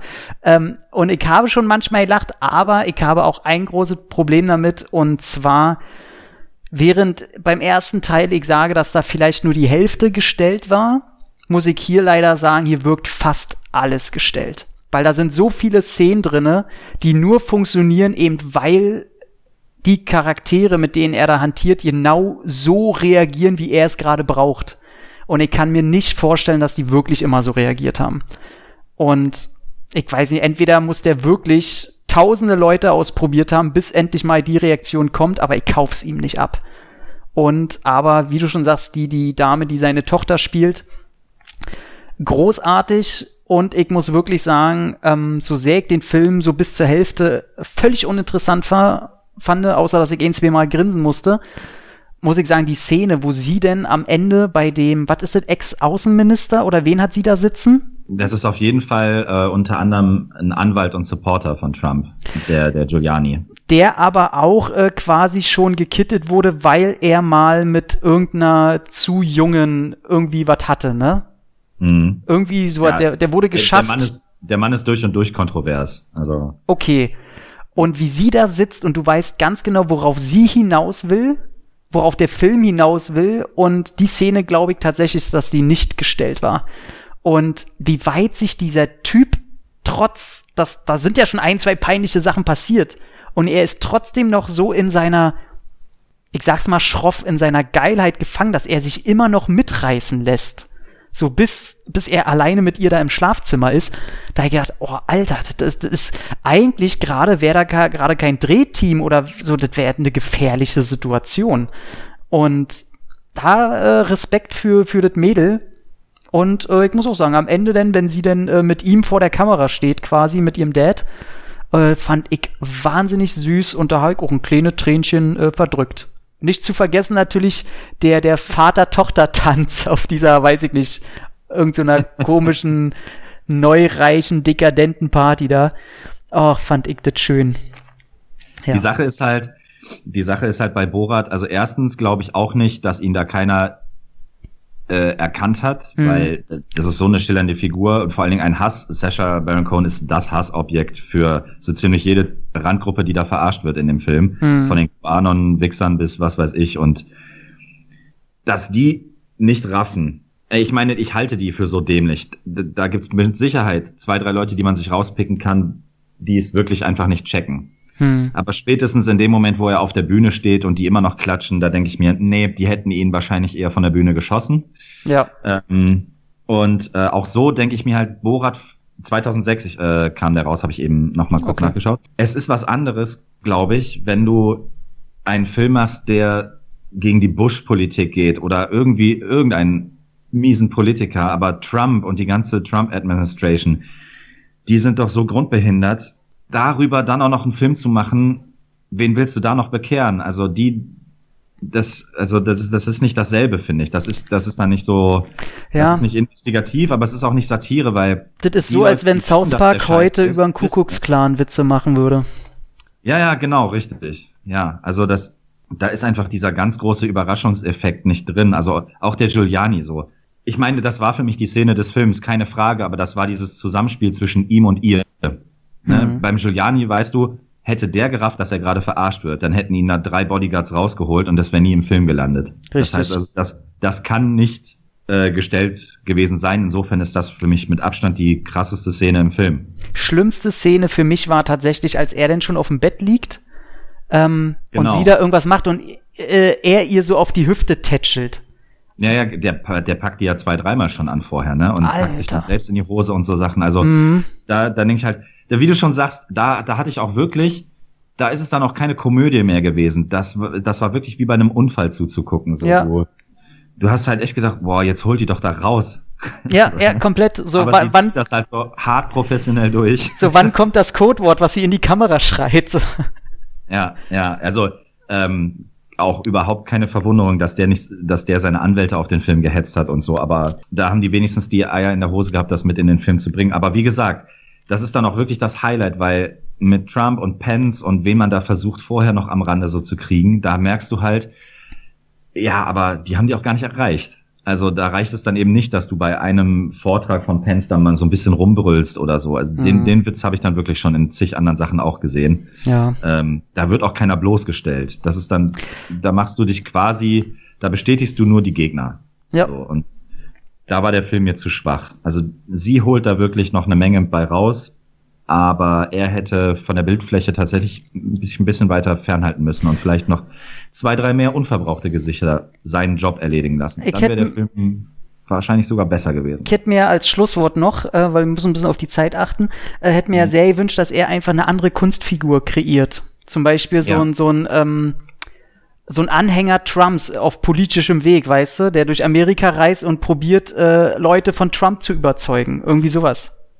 Ja. Äh, ähm, da hätte man viel mehr draus machen können als eben den alternden Borat, der halt, äh, weiß ich nicht, heutzutage wirkt wie so ein Weihnachtsmann, an den eh keiner mehr glaubt. Naja. Ähm, Kevin, was hast du noch auf der Pfanne? Ja, vom Borat äh, gehen wir mal zu Jim Knopf 2. ähm, und wie gesagt, ich muss ja sagen, äh, damals der erste Teil schon, den Dennis Gansel wirklich auch sehr gut äh, äh inszeniert hat. Äh, Produzent Christian Becker hat ja damals wirklich alles gegeben, um diese Verfilmung zu verwirklichen. Ähm, das Buch auch adäquat von Michael Ende zu ähm, ja äh, adäquat umzusetzen, auch es nicht neumodisch erscheinen zu lassen, sondern wirklich als klassisches Kinderbuch zu verfilmen sozusagen. Also so wirklich, das ist wirklich so richtig altmodisch, möchte ich es fast sagen, ja. Und ähm, ja, und damals äh, ist er beim ersten Teil eben halt auch äh, Peter Hase gestartet, was dem Film ja nicht so gut gekommen ist. Neue Generation ist herangewachsen. Wahrscheinlich wäre in den 90er Jahren das besser gewesen, wo dieses ähm, eine Insel auf zwei, äh, ins, auf, und zwei Berge ähm, äh, damals äh, geremaked worden ist, dass dieses Lied auf Techno-Version. Mhm. Da war das, glaube ich, wäre das wahrscheinlich der bessere Zeitpunkt gewesen. Trotz allem hat der Film über fast zwei Millionen Zuschauer gehabt. Und es wurde dann eine Fortsetzung gedreht von die Wild, äh, mit der wilden Reiter. Und ich muss sagen, ich finde ihn sogar noch ein Stück weit besser. Äh, die erste, halb, äh, erste halbe Stunde zieht sich so ein bisschen, Charaktere werden wieder äh, eingeführt, das, da sind ein bisschen viele Zufälligkeiten, äh, die da eine Rolle spielen, aber egal. Aber dann, wenn dann die wilde 13 sozusagen erscheint, das sind ja quasi zwölf Piraten, die aber meinen, dass sie 13 sind, äh, gespielt von Rick Cavanian, da macht es richtig Spaß, dann auch fürs erwachsene Publikum, sage ich jetzt mal. Ansonsten ist es natürlich sehr kinderfreundlich, aber auch sehr aufwendig gemacht. Viel, viel eine Seeschlacht, viele Effekte. Dann bist du in der Wüste, dann auf so einen so einen Magnetberg. Also es ist wirklich liebevoll und sehr aufwendig gemacht, obwohl äh, ein bisschen weniger Budget zur Verfügung stand. Äh, und ich muss sagen, die haben wirklich das Beste rausgeholt und wirklich eine tolle wie ich finde, eine tolle Kinderverfilmung des Buches gemacht, auch wirklich adäquat umgesetzt. Und ich kann ihm wirklich, äh, wirklich äh, empfehlen, auch vielleicht nach dem Lockdown den zweiten Teil nachzuholen, weil es ist schade. Ich finde es respektvoll, dass äh, Warner wirklich noch die Filme rausbringt wie Tenet und jetzt auch Jim Knopf, die teuer sind und äh, die es trotzdem riskiert haben, die Filme zu bringen, obwohl eigentlich fast alles dagegen gesprochen hat. Und ähm, ja, ich sag mal so, der ist verhältnismäßig gut gestartet, der zweite Teil, aber trotzdem äh, wird er nicht äh, auch nicht nur annähernd an die Zuschauerzahlen des ersten Films kommen. Und selbst die waren ja schon nicht gerade zufriedenstellend, sage ich jetzt mal, für das Budget. Ja? Und äh, trotz allem, ich hoffe eben halt, dass noch nach dem Lockdown einige Leute den Film äh, anschauen werden, damit er zumindest über eine Million Zuschauer kommt. Mhm. Ich fand auch, dass der, ähm, ich hatte mir den ersten Teil, ich bin ganz ehrlich, nur angeguckt, weil mhm. ich wusste, Dennis Ganze. Und mhm. jeder Regisseur, der einen Jason Statham-Film gedreht hat, der hat bei mir einiges gut, sag ich mal. Mhm. Ähm, und ich konnte mit Jim Knopf, äh, war in meiner Kindheit nicht ein einziges Mal Thema und äh, konnte da mit der Figur und er gedacht, ja, so Kinder-Fantasy, da halte ich mich dann eigentlich fern, gerade wenn es aus Deutschland kommt und so. Und hat mir den dann angeguckt, ähm, weil er dann doch recht groß beworben wurde. Und hat gedacht, ach komm, guckst du dir mal an, hast ja nichts Besseres vor. Und war wahnsinnig überrascht. Also ich fand den, ja. also nicht nur, weil ich gesagt habe, für einen deutschen Film, bla bla bla, nee, sondern generell. der war, der, den kannst du international ins Rennen schicken, alles. Ich fand den sehr, wie du auch schon sehr richtig gesagt hast, finde ich den sehr zeitlos was ich sehr, sehr schön fand. Und fand den, der kann von den Effekten mithalten. Ich fand die Leute alle toll. Ich bin natürlich ein großer Fan von Christoph Maria Herbst. Äh, den sehe ich immer sehr gerne.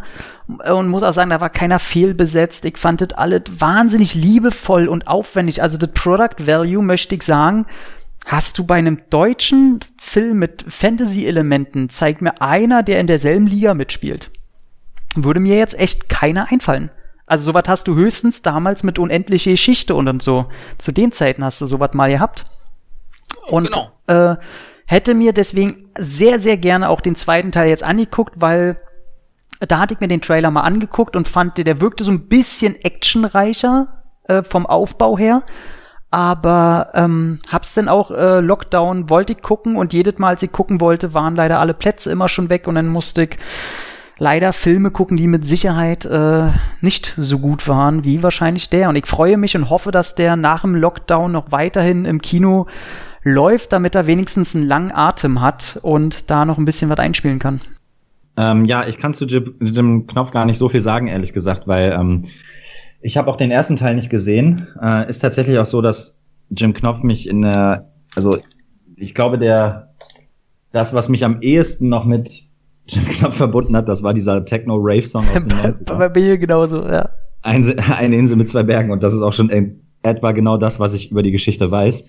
Ähm, aber ich freue mich trotzdem, dass solche Produktionen, ähm, ich will jetzt, ja, finanzieller Erfolg, weil ist ja wahrscheinlich gar nicht mal wirklich gewesen, aber zumindest ähm, das Image, das der erste Teil äh, pflegt und auch der zweite hat ja echt gute Reviews bekommen. Ich freue mich immer, wenn solche Produktionen ähm, dann so gut ankommen weil die, glaube ich, einfach mit, mit Herz und Liebe gemacht sind und tatsächlich auch im Detail einfach eben aus der Masse hervorstechen. Was, was mich und, halt. Ähm, oh, ich freue mich eben, wenn ein Kinderfilm ein Kinderfilm noch sein kann, sein darf. Und nicht so genau. eine Netflix-Gummimasse äh, irgendwie. Mm, und das finde ich irgendwie richtig, also ich werde ihn mir nicht angucken, einfach weil er zu weit weg ist von dem, was ich mir so anschaue. Vielleicht, ins, vielleicht wenn ich selbst ein Kind habe und den gucken muss und dann denke, fuck, warum hast du den nicht schon vor 15 Jahren geguckt? Äh, ich glaube Aber, tatsächlich, das wirst du denken. Das hatte ja. mich, ich dachte ja. nämlich auch, dass das so ein Film ist, der zwar in einzelnen Szenen zum Beispiel hier und da ganz gute Effekte hat und das sieht bestimmt mal ein bisschen aufwendiger aus. Aber was mich total überrascht hat, ist, dass der komplett große und lange Effektszenen hat. Also mhm. allein die ganze Szene, ähm, Kevin, du kennst die ja auch noch, wo er mit seiner Lokomotive da in den Berg fährt und der, ja. und der Berg äh, im Innern so einstürzt. Also das Berg war einstürzt mit den ganzen Drachen. Ey, so, mega. So super animiert. Also der Drache auch, die sieht jetzt nicht schlechter aus als ein Hollywood-Film. Komplett also. gar nicht. Also ich, das war wirklich für mich so ein Indiana Jones-Moment, ne? Ja. Also da habe ich schon echt mitgefiebert und äh, komm, da ist der Ausgang und da knallt links und rechts, da knallt dit runter und die müssen dit, da kommt noch so ein Monster. Und ich war völlig überrascht, wie effektgeladen dieser Film ist, ohne halt zu wirken wie so ein Independence Day 2 Scheiß. Also, ähm, tatsächlich. Er ist einfach liebevoll und einfach ja. trotzdem kindgerecht. Also man darf jetzt nicht erwarten, dass dann wirklich so eine knallharte Action kommt irgendwo, wo es richtig hart auf hart kommt oder so. Nein, es ist ja trotzdem immer noch ein Kinderbuch. Aber eine Martial Arts Szene hat er drinne quasi. Ähm, also hast wo, du diesmal auch wieder drin? Eine Bud Spencer Gedächtnisszene hast du diesmal ey, und die war so gut, ey, wo er gegen, was war das, gegen die Asiaten da, ne, der große. Genau, und hier hast du so einen Kampf gegen Piraten, gegen die Zwölf. Ja. Und äh, da hat dann äh, äh, Henning Baum, den ich auch toll finde, der als Lukas der spielt, äh, der hat dann auch wieder diesen, der holt dann auch diesen Bud Spencer Dampfhammer raus. Ey, der war am ersten so geil, wo der Asiate sagt und er so Pock. ja, ja, ja. Ja, ja nee, ist schon, äh, von daher warte nicht 15 Jahre. Der hat's verdient. Und Dennis Gansel, man sieht auch, dass der Hollywood-Regie so ein bisschen im Blut hat mittlerweile, ne? dann würde ich sagen, also ich habe mir unter anderem auch die ganzen äh, Netflix und Amazon Horrorfilme angeguckt. Ähm, die könnt ihr aber, was ich dazu zu sagen habe, könnt ihr natürlich in der nächsten Art of Horror Zeitschrift lesen. Da möchte ich natürlich keine Werbung machen, äh, zu bestellen bei subversiv.de. Ähm, aber einen aus der Reihe möchte ich hervorheben, weil der mich tatsächlich, äh, der hat mir nicht nur sehr gut gefallen, sondern mich noch abseits dessen auch nachträglich und immer noch äh, beschäftigt und emotional berührt. Und das bei einer Thematik, wo ich gedacht habe, dass gerade diese mir eigentlich, so leid es mir tut, so ein bisschen auf den Sack geht, weil sie auch ständig in den Medien ist. das ist ein Horrorfilm, der heißt His House auf Netflix. Da werde ich auch nicht zu viel spoilern. Hat den einer von euch gesehen? Ich habe ihn auf der Liste, aber angesehen habe ich ihn mir noch nicht. Okay, deswegen, ich probiere so wenig wie möglich zu sagen. Also der ist, erstmal kann man sagen, dass es auf jeden Fall ein Horrorfilm ist, der ähm, vom Gefühl her so ein bisschen eine anspruchsvollere Version so von Conjuring darstellt. Einfach vom Gefühl her. Und es dreht sich da um ein verheiratetes Pärchen, was aus dem Sudan geflüchtet ist. Da herrscht Krieg. Die sind, ähm, wie man es äh, leider kennt aus Nachrichtenbildern, haben sie probiert, übers Meer zu flüchten. Ihr Boot ist untergegangen. Dabei ist ihre Tochter gestorben, ertrunken. Und während die damit noch emotional zu kämpfen haben, müssen die damit klarkommen. Das ist dann auch die erste Szene des Films. Die sind dann in einem Flüchtlingsheim in London. Und er wird jetzt zum Gespräch geladen, wo halt rauskommt, ob die abgeschoben werden oder die einer der wenigen Glücklichen sind, die eine Wohnung gestellt bekommen mit sehr vielen Auflagen, Regelungen. Er, die dürfen nicht arbeiten, dürfen kein Geld dazu verdienen, dürfen dit nicht, dürfen dit nicht, dürfen dit nicht.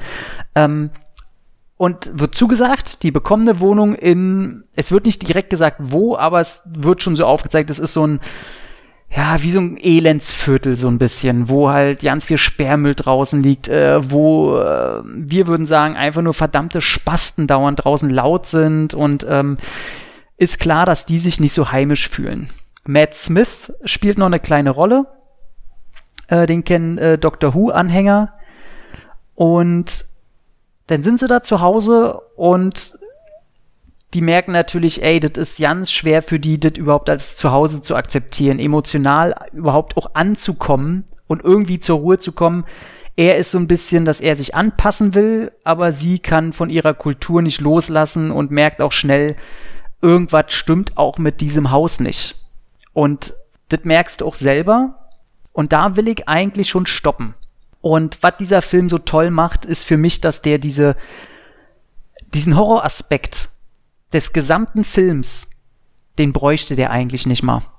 Also der funktioniert auf Dramaebene und anhand dieser perfekt geschauspielerten zwei äh, Leute einfach so gut und du fieberst so mit und du bist einfach so mitleidig den, den Personen gegenüber und du willst einfach nur, und du merkst so an, an Kleinigkeiten, die auch im Hintergrund passieren, die die Hauptperson auch nicht mal mitkriegen manchmal, dass da sofort so, so, eine, so eine angespannte, oft natürlich rassistische Anspannung äh, herrscht, die von ihren eigenen, in Anführungszeichen, eigenen Leuten äh, schlecht behandelt werden, wenn sie sich denn doch mal raustraut und da ein paar schwarze Jungs fragt, wie der Weg ist, sie natürlich die Sprache nicht so handeln kann und so und du denkst dir einfach noch, ey, wenn jetzt noch ein Horroraspekt dazu kommt, der den Leuten noch mehr das Leben zur Hölle macht, boah, ey, du bist ja emotional einfach nur tot. Und ich hatte auch Angst, dass als der Punkt kommt, dass jetzt diese typischen Trophies abgespult werden. Ja, er macht das Licht aus, er macht das Licht wieder an, dann ist das nicht da, dann siehst du ein Loch in der Wand, wo er am besten seinen Arm nicht durchstecken sollte. Das passiert auch alles. Aber vom Gefühl her der Inszenierung ist dieser Film, also sagt er sich, ey, wir haben das schon tausendmal gesehen, ihr wisst selber, was da wahrscheinlich kommt. Also anstatt das in Ruhe zu inszenieren, sagen wir von Minute eins an, ey, das ist hier. Ihr braucht nicht, äh, und da muss nicht im Schatten agieren. Und äh, die beiden und vor allem sie sagt auch sofort, ey, das muss dit und dit sein und wir probieren dagegen anzukämpfen. Also diese ganze, oh, was könnte das sein und wir zeigen es erst ein bisschen und äh, das Rumgezetere sozusagen, ja, bis das Ganze, diese Stunde, die wo ja, immer ein bisschen mehr passiert, wo ein Stuhl verrückt wird und so. Genau, genau. Ey, ist komplett weg. Der geht sofort auf 180 und ich muss okay. sagen, das hattest du ja schon gesagt, ich mag Jumpscare-Filme nicht. Aus dem einfachen Grund, weil Jumpscares über die Soundspur funktionieren. Du weißt, wenn, äh, wenn man sich darauf konzentriert, inwiefern der Score angezogen wird, wie er funktioniert wird, wie er punktuiert eingesetzt wird, weißt du, ah, okay, in 90% kannst du den Jumpscare schon voraussehen. Da brauchst du noch nicht mal Bild sehen. Und der haut seine Jumpscares ohne die Soundspur raus. Und das ist so oh. geil. Das ist so geil. Und das Geile oh, ist. Da kann ich mir auch alleine wieder nicht angucken. Ey, ohne Scheiß, ich hab den zur Hälfte äh, musste ich, die erste Hälfte musste ich in der Bahn gucken, weil ich sonst zeitlich die ganzen Filme nicht geschafft hätte. Ey, in der Bahn, das ist mir noch nie passiert, hab ich mich so erschrocken und richtig so Alter, Alter, ey, Leute, Ja, hört mir auf. gedacht, Alter, was guckt der da? Was macht der gerade? Ey, ich war fertig, ey, ich war so fertig, weil da gibt's eine Szene, die man schon aus tausenden Filmen kennt. So diese typische, womit du mich ja jedes Mal kriegst, wenn Licht aus ist und du hörst, wie laute Fußspuren immer näher kommen. Und was der Film denn mit dieser Szene macht. Alter. Scheiße, die kann ich mir doch wieder nicht alleine angucken. Ey, ich finde das so schon immer so eine Szene alleine für sich und der haut aber noch mal zwei, drei Dinger darauf und das ist so gut. Und ich muss wirklich sagen, auch wenn er am Ende denn so ein bisschen, ähm, was ich schön finde, ist, dass der neben diesen Dingern auch noch bildtechnisch so, so Traumgebilde zeichnet. Also so, so Gedankenwelten von, weil die müssen ja äh, die Trauer und so bewältigen. Und dann hast du halt Szenen, wo äh, die am Frühstückstisch sitzen und du siehst ganz klar, die, also obwohl keiner ein Wort sagt, okay, er will sich anpassen, sie nicht. Und da sind sehr viel unausgesprochene emotionale Sachen gerade, die eigentlich gesagt werden müssen. Und dann siehst du, wie die Kamera halt rausdreht und die halt mit ihrem Frühstückstisch und ein Stück der Rückwand auf dem Wasser treiben, wo ihre Tochter gestorben ist. Also so eine Sachen. Und das sieht super gut aus. Und ich muss wirklich sagen, also das ist ein Regiedebüt. Und ich habe gesagt, alter Schwede, das ist einfach mal der britische Jordan Peele, der Typ. Also ohne, ähm, ohne irgendwas, ohne dass der sich verstecken muss, hätte Jordan Peele den Film gemacht, glaube ich, hätten den alle gefeiert. Ich find's so schade, dass der nicht ins Kino gekommen ist. Deswegen unbedingt gucken His House. Also das ist auch der, äh, der Netflix hat und äh, auch äh, Amazon haben ja jetzt ja mehrere Horrorfilme rausgebracht. Aber Mhm. das ist jetzt der, den wo du sagst, das ist, das ist der, den du empfiehlst. Mit Abstand. Also da sind ein paar bei, wo ich sage, den kann man sich ruhig mal angucken, der ist okay, aber His House ist wirklich ein, also für mich ein Ausnahmefilm. Okay. Ja, Wird notiert. cool. Ja, ich habe sonst nichts mehr. Also wenn ihr noch was habt, also Also ich hätte noch, ähm, wir, wir werden ja beide wahrscheinlich äh, jetzt gleich noch einen bestimmten Film ansprechen. Mhm. Äh, ich hätte vorher noch einen, den ich zumindest erwähnen möchte, weil er ja doch ähm, auf die nicht stattfindenden Oscars schielt. Ähm, und zwar ist das äh, Dark Waters mit dem wunderschönen deutschen Titel Vergiftete Wahrheit. Mm. Ja, also für den besten Titel würde er jedenfalls nicht gewinnen, aber ähm, ich bin halt, man kriegt mich halt immer super schnell mit so investigativen Aufdeckungsfilmen oder Filmen, die aufzeigen, wie scheiße der Mensch eigentlich ist. Ja, also von The Big Short über Spotlight und so weiter. Da, keine Ahnung, ist halt mein Genre. Mhm. Und genau in diese Kerbe äh, schlägt auch äh, Vergiftete Wahrheit mit Mark Ruffalo, den ich sehr schätze in der Hauptrolle. Ähm, aber übrigens auch sehr interessanten Nebenrollen, die ich gar nicht mal so oft gesehen habe in letzter Zeit. Also Tim Robbins, Bill Pullman, ähm, selbst Anne Hathaway ist für mich eigentlich von der Bildfläche verschwunden seit ein paar Jahren. Hier und da vielleicht noch so aufgetaucht, aber nicht wirklich mehr im, im, im Spotlight. naja, auf jeden Fall. Ähm, ähm, man weiß natürlich von vornherein schon, worum es geht, äh, beziehungsweise man, man weiß von vornherein schon, dass das Stimmungsbild ist gegeben. Es, es geht eben um, also Mark Ruffalo spielt einen, äh, wie sagt man, einen Corporate Lawyer, also einen, einen Anwalt für einen Chemiekonzern. Ich wollte gerade sagen, so ein Wirtschaftsanwalt, ne? Wirtschaftsanwalt, danke, das Wort hat mir gewählt. Genau, also er ist ein Wirtschaftsanwalt, ähm, vertritt also eigentlich, sagen wir mal, die falsche Seite und lernt aber durch, durch Zufall, ähm, wird er kontaktiert von so einem, von seinem Farmer, der ihm mehr oder weniger nicht in Ruhe lässt und ihm äh, Bilder vermittelt und sagt, hier mit meiner Farm stimmt irgendwas nicht, meine Tiere sterben, äh, keiner hört mir zu. Ähm, ich werde auch äh, vor Ort äh, bedroht, gemobbt, äh, weil er eben gegen DuPont, also gegen diesen riesigen Chemiekonzern, äh, wettert, der aber gleichzeitig eben auch Hauptarbeitsgeber ist in der kompletten Region. Und ähm, ja, er geht zu diesem Anwalt, weil er ihm empfohlen wurde. So, und dann Mark Ruffalo kriegt recht schnell, sagen wir mal spitz, dass da wirklich irgendwas nicht zu stimmen scheint und äh, übernimmt diesen Fall.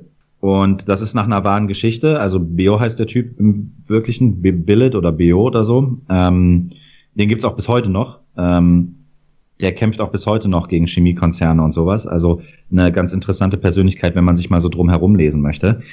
Ich sag mal, ich habe nach den ersten Reviews, wo man ja bei den Amis immer ein bisschen vorsichtig auch sein muss, äh, tatsächlich ein gigantisches Meisterwerk erwartet. was er nicht ist. Er ist aber definitiv einer der besten Filme des Jahres für mich, aber ich bin eben auch ein Fan des Genres. Also tatsächlich mag ich auch unglaublich diesen Richard Jewell, äh, der Anfang des Jahres rauskam mit, ähm, mit Sam Rockwell und diesen Typen, der quasi das der bei Black Clansman immer sagt hier. Im Endeffekt noch beschuldigt wurde. Ähm, komm gerade nicht auf den Namen. Ähm, wie heißt der denn? Der, der Typ, der bei Black Clansman immer hier, äh, äh, wie sagt er? Martin Luther King Kong. der Dicke.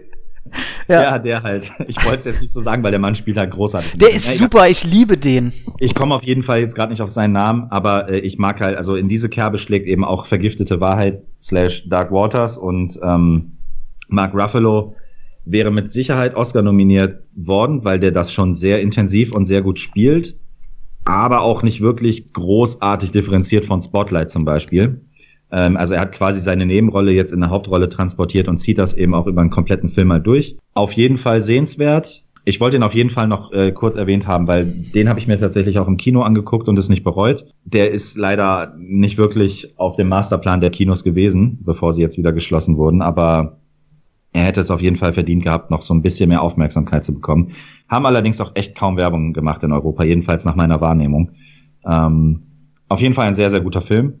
Und äh, wer so Aufdeckungsjournalismus oder so, so Anwaltsfilme gegen das, gegen, gegen die Wirtschaft und so Geschichten mag, ähm, das ist halt so ein Film, bei dem bleibt wieder hängen, äh, ja, wie dürfen die überhaupt noch weiter existieren? ähm, aber ja, es gibt auch so ein paar Happy End Punkte in dem Film. Ähm, ich verfolge die Geschichte seitdem auch so ein bisschen weiter. Ähm, holt mich auf jeden Fall ganz gut ab. Deswegen äh, klare, klare Empfehlung äh, von meiner Seite aus an der Stelle. Aber wie gesagt, das große Meisterwerk ist er jetzt nicht. Ich, äh, der ist, glaube ich, in meinen Top 3 der Filme, die ich unbedingt jetzt im Kino sehen wollte. Aber hier auch ähm, hat es nur das größte Kino irgendwie um 21 Uhr irgendwas gezeigt. Und ich hatte ja schon so meine Probleme mit Spotlight, weil alle den so in den Himmel gehoben haben und dann war es für mich nur ein okayer Film. Und ich habe so, ich habe Angst vor dem jetzt, weil man weiß ja, dass der Prozess, der läuft ja bis heute. Und wenn man sich so ein bisschen reingelesen hat, um was es ging oder um was es geht, dann habe ich so ein bisschen Angst, dass der Film mir von den Informationen her nichts Neues erzählt. Also das ist dann so, ja, wo ist jetzt die Überraschung, wenn ich schon weiß, wie die ganze Geschichte verläuft. Ähm, aber äh, ich sag mal, wenn ich Ruffalo in irgendeinem Film sehen will, dann glaube ich in solchen. Also was ich dem Film was ich an dem Film echt mag, ist in den Nebenrollen, oder nee, nicht mal Nebenrollen, äh, in den Statistenrollen.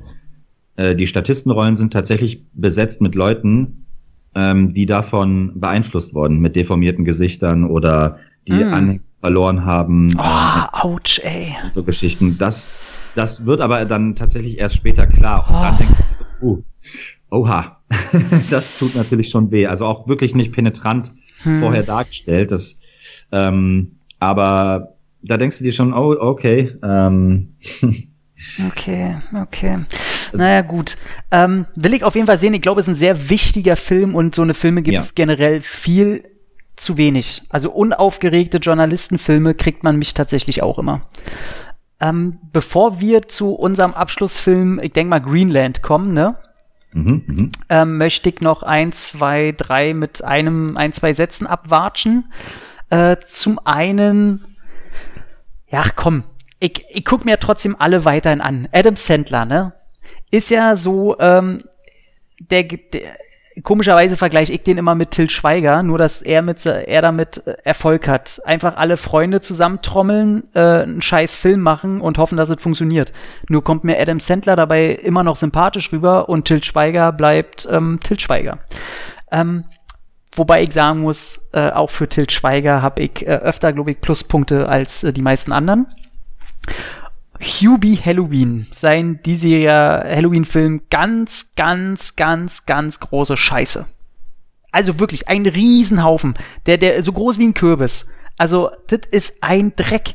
Und wenn du siehst, was da, ey, da spielt Ray Liotta mit, da spielt wieder Steve Buscemi mit. Also, du denkst ey, ist das euer Ernst? Und es gibt einen einzigen guten Witz, da, da fährt er mit dem Fahrrad rum und sucht zwei, äh, im Stress so äh, zwei Jugendliche und er schreit dann, Where are you? I say Marco, you say Polo. So, Marco, Weirdo, Marco, Asshole. So, das war der einzige Witz, wo ich im, im äh, Film so ein bisschen grinsen musste. Herzlichen Glückwunsch. Ähm, dann haben wir Dragonheart, wo mittlerweile auf dem Direct-to-DVD-Markt der fünfte Teil jetzt rausgekommen ist. Der heißt äh, im Original Dragonheart Vengeance. Ich glaube, die haben den auch nicht eingedeutscht. Ähm, und ich muss ja mal so, so eine kleine Lanze brechen für die Dragonheart-Franchise. Denn ich glaube, in dem Budgetbereich, die Filme kosten immer noch mittlerweile ähm, zwischen 6 und 12 Millionen. Was äh, für einen Fantasy-Film äh, auf dem Direct-to-DVD-Markt wahnsinnig viel ist, immer noch. Die haben jeder für sich, ich möchte sagen, der Einzige, der wirklich kacke ist, ist so der zweite. Aber wenn man weiß, was das für Produktionen sind, steckt da ganz schön viel Liebe drin. Und auch der neueste, muss ich wirklich sagen, da sind die Charaktere unerhört witzig. Also für so eine Produktion habe ich wirklich gesagt, ey, dürfen Charaktere eigentlich so cool sein in so einer Produktion? Äh, die Effekte sind absolut okay, und ähm, im Original, das ist jetzt ein weiblicher Drache, um den es geht, wird äh, gesprochen von Helena Bonham Carter, die das mit einer sehr suffisanten, typisch britischen Art macht, wo ja vorher auch schon Patrick Stewart äh, mit an Bord war. Äh, ich glaube, Patrick Stewart und im zweiten Teil war, glaube ich, Ben Kingsley, wo im Original natürlich der große Sean Connery war.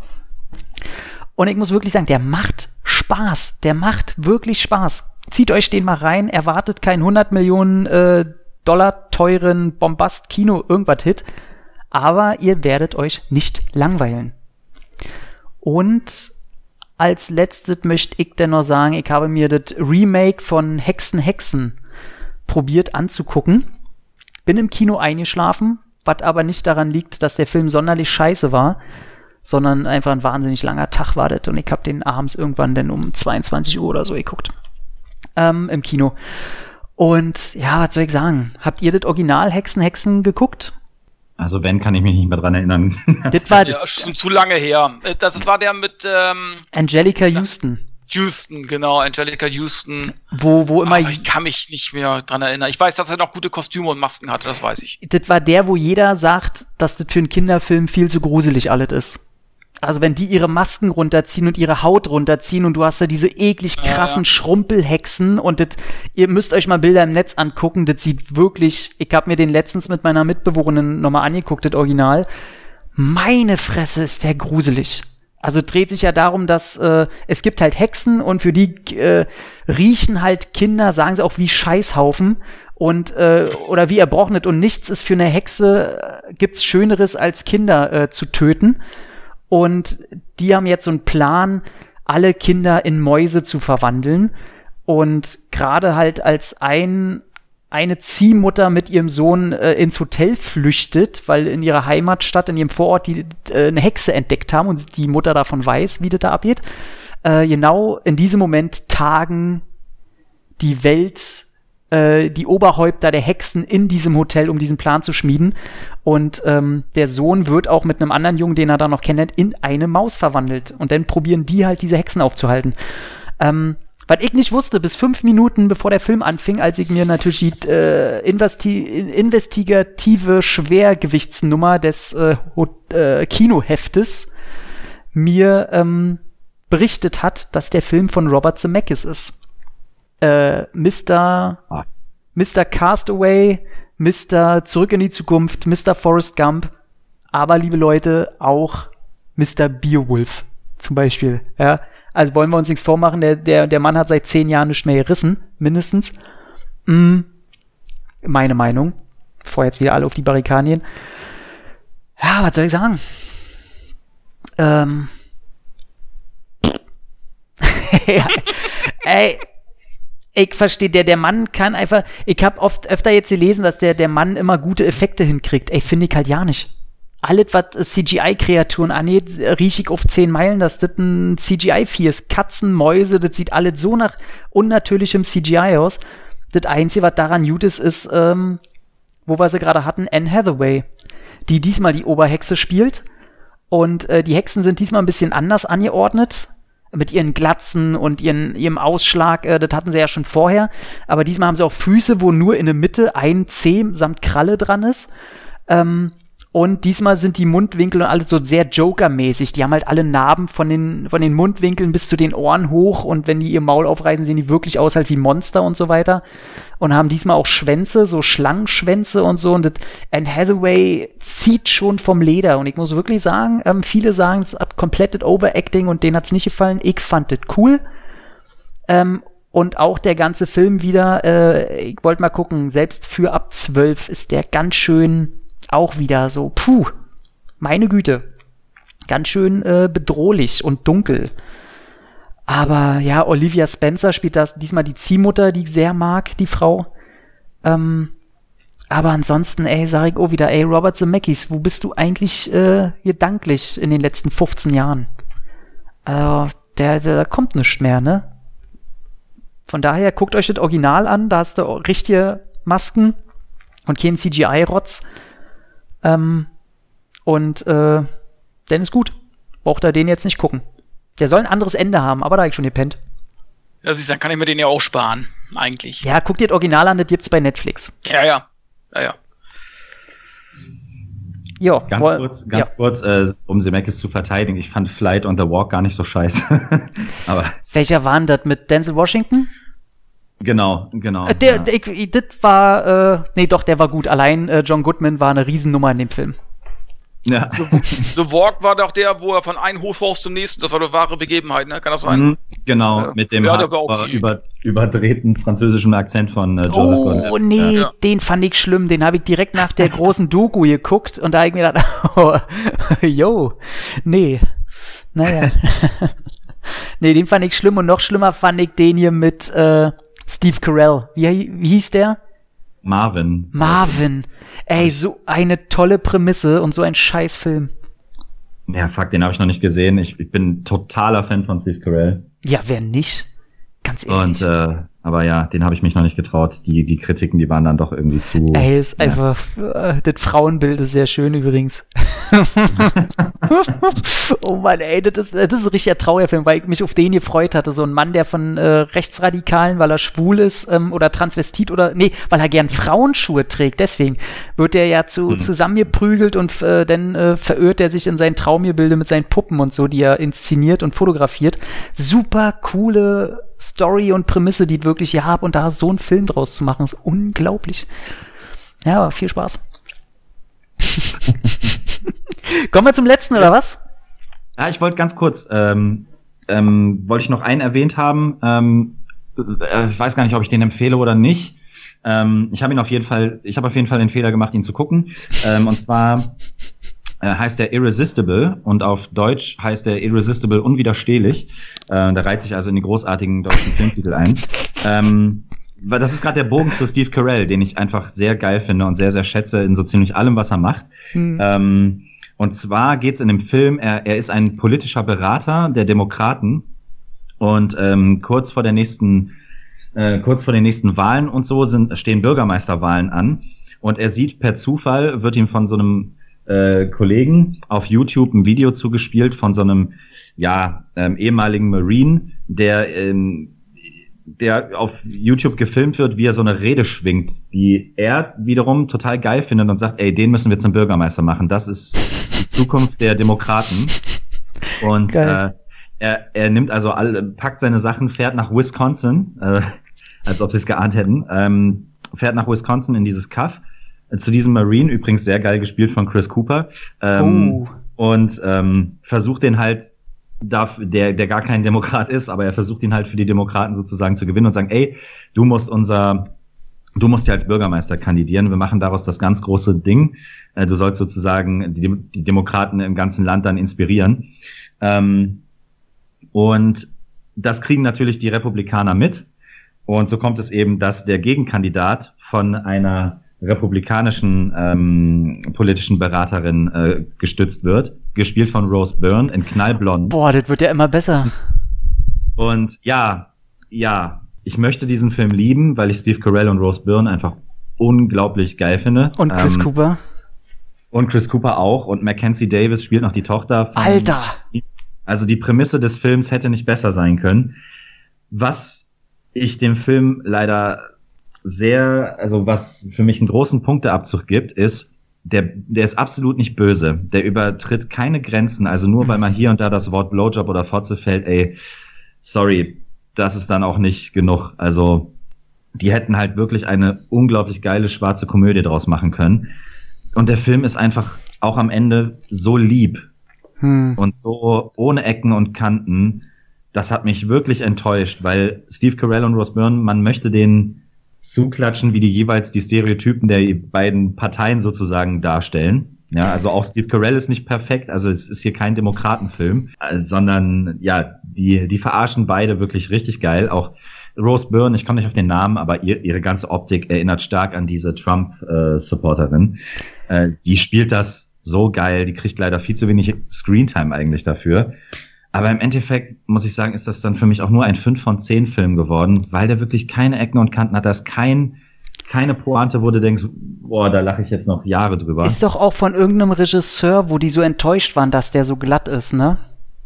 Ja, ich, ich äh, habe jetzt gerade seinen Namen leider nicht. Irgendeiner, der so politisch eigentlich schon ganz andere Dinge abgeschossen hat. Ähm, Muss ich nochmal, weiß, ganz ja, ehrlich, ja. habe ich noch einen Zettel, aber ja, also das, ich habe echt gehofft, dass das für mich nochmal so ein unverhofftes Jahreshighlight wird, aber war es dann leider gar nicht. Aber oh, wer die beiden Mann, Schauspieler schade. oder die Schauspieler an sich schätzt, der sollte sich den trotzdem angucken, einfach nur um ihn mal gesehen zu haben. Aber ähm, ja, ich war tatsächlich ja, ich war schon enttäuscht. Wo sind denn, wo sind denn die guten Politikfilme hin? Schon der mit, äh, mit Hugh Jackman hier, der war auch kacke. Wie hieß ja, der nochmal? Oder der Regisseur, auch der Sohn von irgendeinem berühmten Regisseur, war egal. Aber ich vermisste. Aber ich, ich, ich liebe zum Beispiel, auf Netflix liebe ich nicht viele Dinge, aber ich mag zum Beispiel diese, wie heißt es, Star Force oder so ähnlich, diese acht Folgen-Serie mit Steve Carell und John Malkovich. John Malkovich ist so geil, ey so habe ich mir Irresistible vorgestellt und so war es dann leider nicht. Auch übrigens eine Serie, ähm, die überhaupt nicht viele Freunde hat, ne?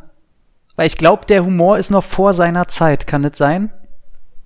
Ich glaube, ja, das mag sein, oder wir als Europäer sind nicht zu sehr in diesem Thema drin. Äh, mhm. Äh, vielleicht auch. Wir, wir können gar nicht so viel, glaube ich, mit diesem, diesem Thema anfangen, weil das hier gar nicht so breit getreten wird. In Amerika ist das halt ein großes Ding. Ähm, zum Glück nicht während der Wahlen jetzt, aber es ist halt ja, wenn man ist, überlegt, wie viele äh, Milliarden an die für diesen Bullshit ausgegeben werden. Ich glaube halt, dass äh, die wurde auch so also diese, die, wie heißt die Star Force? Ich glaube. Auf also, jeden Fall. Ich glaube, ja. die wurde ja so beworben vom Humor, so als wenn, aha, guck mal, da hast du einen Astronaut, der mäht in der, in der Schwerelosigkeit der Kackbeutel auf. So ungefähr. Und das ist es halt nicht. so. Nee, das ist ziemlich intelligenter Humor sogar, würde ich behaupten. Ey, die erste Folge, wo er da ankommt mit John Malkovich, wo er mal sagt, er soll, er soll ihn nicht reinlassen oder er soll nicht sagen, dass er da ist oder so. Und jedes Mal hockt ja. John Malkovich schon auf der Couch. Ja, das ist so gut. Ich liebe die Serie. Also ich will auf jeden Fall, dass davon auch eine zweite äh, Staffel kommt. Ja, sehr gerne, ey. Äh, naja, auf jeden Fall lohnt die sich weit mehr als dieser Film. Kommen wir doch zu äh, einem Schwergewicht wie John Malkovich, schauspielerisch zu einem anderen Schwergewicht, ähm, Gerard Butler. Ja, ein bisschen zugelegt, ne? Oder wie meinst du das jetzt mit Schwergewicht? Äh, Schauspielfähigkeiten. Ach so. Okay. Wo, wo, wobei ich allerdings sagen muss, und das sage ich, das ist so, so ein Zitat, was ich sehr gerne bringe. Das hat irgendein anderer gesagt, das kommt nicht von mir, aber ich pflichte dem bei, dass es der erste Film seit langem ist, wo man ihn mal wieder schauspielen sieht. Oder, also ich mag den Film, oder Stau, äh, du magst den auch, hoffe ich? Greenland? Ja. Also wir reden von Greenland, ne? Ja, wir reden von Greenland. Ähm, ja, auf jeden Fall. Also äh, ich finde den richtig cool sogar. Hm? Also ich, ich auch. Ähm, ich habe nix erwartet. Ich habe keinen Trailer angeguckt, kein nichts. Ich habe nur gehört, äh, Jared Butler im Kampf gegen Kometen. Und das hat für mich auf dem ersten, im ersten Moment erstmal so geklungen wie Mac, Jason Statham gegen einen Hai. Und habe gedacht, pff, ja, das lasse ich mir nicht entgehen. Äh, Marina Bakarin äh, spielt auch mit. Somit mhm. war das Ding für mich auch gesetzt. Und mehr musste ich nicht wissen. Und war denn tatsächlich, äh, ich, ich stelle mal den Vergleich an, weil für mich haben Kometenfilme ein Problem. Auf der einen Seite gibt's Armageddon. Armageddon ist ein, für mich ein 10 von 10 Film. Äh, mehr Partygranate kann nicht sein. Und wer das ein bisschen ruhiger angehen lassen will, der hat halt Deep Impact. Und da frage ich mich immer, was soll da noch rauskommen, was irgendwas bedient? Und ich finde tatsächlich, dass äh, Greenland zu Deep Impact wirkt wie Deep Impact zu Armageddon. Ähm, man sieht noch weniger vom Kometen. Und mhm. das ist eine sehr, sehr überraschend weise Entscheidung. Ich übergebe dir gerade das Tablet. Ach so, okay. ja, ähm, also ja, äh, gut beschrieben. Ich finde tatsächlich, äh, dass bei Greenland das große Plus ist. Also ja, meine Erwartungen waren auch nicht anders. Äh, ich dachte, boah, Komet, endlich mal wieder ein Katastrophenfilm, dazu noch mit äh, Jared Butler und Morena Baccarin. Kann man eigentlich nichts verkehrt machen. Ähm, und ich wurde wieder, ich wurde wieder eines Besseren belehrt. Ich bin nämlich mit derselben Prämisse damals bei, den will ich nicht auf ein Level heben, heben aber ähm, mit derselben Prämisse bin ich schon an Geostorm oder Geostorm rangegangen. Mhm und habe mich dabei erwischt, den auch gut zu finden. Ein, äh, weil er am Ende was völlig anderes darstellt. Also es ist, ich auch. Der, es ist eben nicht der Low Budget 2012 gewesen, mhm. sondern der, der war auch nicht unclever gemacht und so. Also ähm, wow. ja, äh, gut, jetzt habe ich Greenland und Geostorm in einem Satz erwähnt. Das bereue ich jetzt marketingtechnisch schon fast wieder. Also Geostorm äh, fand ich wirklich als die Katastrophe, die die meisten in dem sehen, muss ich sagen. Ja, echt? Nee. Also ich hatte mit dem Spaß, aber weil er halt so grenzdämlich und dumm war. nee, ich muss sagen, mir gefiel er. Aber egal. Auf jeden Fall, Greenland äh, ist auf jeden Fall noch mal ein anderes Level, weil mhm. wie du schon gesagt hast, ähm, der schlägt noch mal eine andere Perspektive ein. Also ähm, der ist auf jeden Fall Deep Impact ähnlicher. Mhm. Ähm, aber auch noch mal, glaube ich, doch noch mal einen ganzen Haufen realistischer tatsächlich auch. Äh, ein Film mit Jared Butler, der realistischer ist, den muss man erstmal finden. Ähm, ich finde halt, ähm, so habe ich es auch im Text äh, im, im, Blog geschrieben, dass der ähm, dass das eigentliche Problem, der eigentliche Überlebenskampf, der findet gar nicht statt äh, auf äh, auf der Flucht vor den Kometen und den einschlagen, den einschlagenden Vorboten sozusagen, sondern zwischen den Menschen. Also diese, diese, dieser ganze Überlebenstrieb, die, die Menschheit wird quasi äh, zum Arschloch. Ja, also es gibt natürlich immer auch Highlights. Also es ist wirklich ein menschlicher Film. Äh, es gibt immer Personen, die, obwohl sie es nicht müssten, dann eben auch äh, positiv oder hilfreich handeln oder so. Aber es gibt eben auch viele Momente, in denen drauf geschissen wird, dass ein Kind dabei ist, in denen drauf geschissen ist, dass eine Familie zerrissen wird und so Sachen. Äh, dass jeder ist sich da nur noch selbst der Nächste, weil er weiß, ey, in, in ein paar Stunden oder in ein paar Tagen wenn ich wenn ich es nicht bis dahin schaffe, bin ich eh äh, Geschichte. Mhm. Und unter der Prämisse versucht er halt seine Familie dadurch zu hieven, die ja teilweise auch getrennt werden voneinander. Und ähm, es ist natürlich auch dem Budget so ein bisschen geschuldet, dass nicht mehr auf die Action-Tube gedrückt wird, beziehungsweise auf die visuelle Tube gedrückt wird. Muss er halt auch nicht, ne? Genau, aber das muss er in dem Fall auch gar nicht. Ähm, ich finde sogar, selbst hätten, hätten sie das Budget gehabt, hätten sie es nicht machen sollen. Genau. Also genau, weil dieser, ähm, das ist ein komischer Vergleich jetzt, aber was ich damals bei Dunkirk so geil fand, war, dass der Deutsche in keinem Moment vor die Kamera tritt und trotzdem als dieses ultimative, als diese ultimative Gefahr im Hintergrund agiert. Mhm. Und genau so muss man sich das vorstellen mit diesem Kometen. Du weißt, ey, da kann jeden Moment was vom Himmel fallen. Dieses große Monstrum kommt sowieso irgendwann runter. Das ist unvermeidlich. Ähm, genau, das haben wir ja noch ja nicht gesagt. Also, dass die Story halt die ist, dass er ähm, also da soll eigentlich so ein Komet an der Erde vorbeiziehen und äh, dann kriegen die ganz schnell mit, als der erste Brocken doch auf die Erde knallt und erstmal gleich irgendein, irgendein wichtiges Land wegballert, ähm, dass der Komet äh, einen Brocken mit sich führt, der größer ist als der, der die Dinosaurier ausgelöscht haben soll. Mhm. Und der wird definitiv in zwei Tagen auf die Erde knallen. Und er wird aber als Architekt Samt seiner Familie bekommt er das los, dass er zu Flugfeldern äh, durchgelassen wird, die die denn in Bunker bringen sollen. Und dadurch, dass der aber die Dame, äh, die Dame, seine Frau, seine Ex-Frau, seine äh, in, in vermeintlicher Fastscheidung lebende Frau ähm, nicht angegeben hat, dass der Sohn Diabetiker ist. Und durch die Krankheit, äh, die eigentlich nicht mitfliegen dürfen und dadurch werden die wieder getrennt an dieser äh, Flugstation und ab dem Moment, ja, wollen die eigentlich nur noch gucken, dass die sich, äh, also sie, glaube ich, so ein bisschen so, damit die überhaupt noch zwei Tage für sich haben, in denen sie ähm, gemeinsam sein können. Und er weiß aber, äh, von einem Flugfeld, von dem sie vielleicht privat ein Flugzeug kapern können, mit dem sie dann doch vielleicht dahin kommen wollen, wo sie von Anfang an hin wollten. Und ähm, dadurch kommt dann eine Odyssee aller Personen quasi so ein bisschen von, ich glaube, weiß ich nicht, fühlt sich so an wie Mittelamerika nach Norden, Nordamerika ja. irgendwie. Genau. Ja, und das halt dieser Weg dahin, der ist eigentlich das Spannende. Ne? Also ähm, ich finde halt, vor allen Dingen finde ich, tut's dem Film auch gut, dass Jared Butler eben nicht ein Ex-CIA-Boss ist oder irgendwie sowas, sondern der ist einfach der völligste 0815-Mensch, den man sich vorstellen mit, kann. Mit einer gesunden Anfängerplauze, ne? Genau, mit, ja, ja, genau. Der ist halt wirklich der durchschnittlichste Ami-Typ, den man sich vorstellen kann, der auch teilweise echt überfordert mit der Situation ist, der mhm. Familienvater mhm. zu sein. Ja. Der handelt ja nur aus dem Trieb heraus wirklich, dass er eben seine Familie liebt und irgendwie einfach versuchen will, die zu schützen oder zu retten. Was, was ähm, ich halt sehr halt ähm, echt menschlich. Also der hat auch nicht immer sofort die geilsten Ideen, sondern der guckt nach links, nach rechts, folgt, was machen die anderen, was wäre für mich am besten und so. Also im Detail finde ich den Film halt echt gut überlegt, auch mit der Diabetes und so Geschichten das würde in Wirklichkeit nicht anders laufen. Also und auch am Anfang, das kann man ja so ein bisschen spoilern, weil der Trailer das eh raushaut. Mhm. Am Anfang wird ja dieser Komet also so medienrelevant eher wie so ein Partyobjekt dargestellt. Also jeder sitzt vorm Fernseher und guckt sich an, wie der ins Meer stürzt. Mhm. Ähm, und dann stürzt er aber gar nicht ins Meer. Du hörst nur diesen episch lauten Knall im Kino. Mhm. Ähm, und Sekunden später kommt diese Druckwelle bis zu denen ans Haus. Das finde ich halt richtig geil. Boah, die Szene ist so geil. Gefahr ist bei dir um die Ecke, mein Freund. So, ne? Und dann, äh, dann kommt halt raus, ja, die Regierung hat die Leute nur einfach nicht zur Massenpanik äh, vorzeitig mhm. informiert. ne?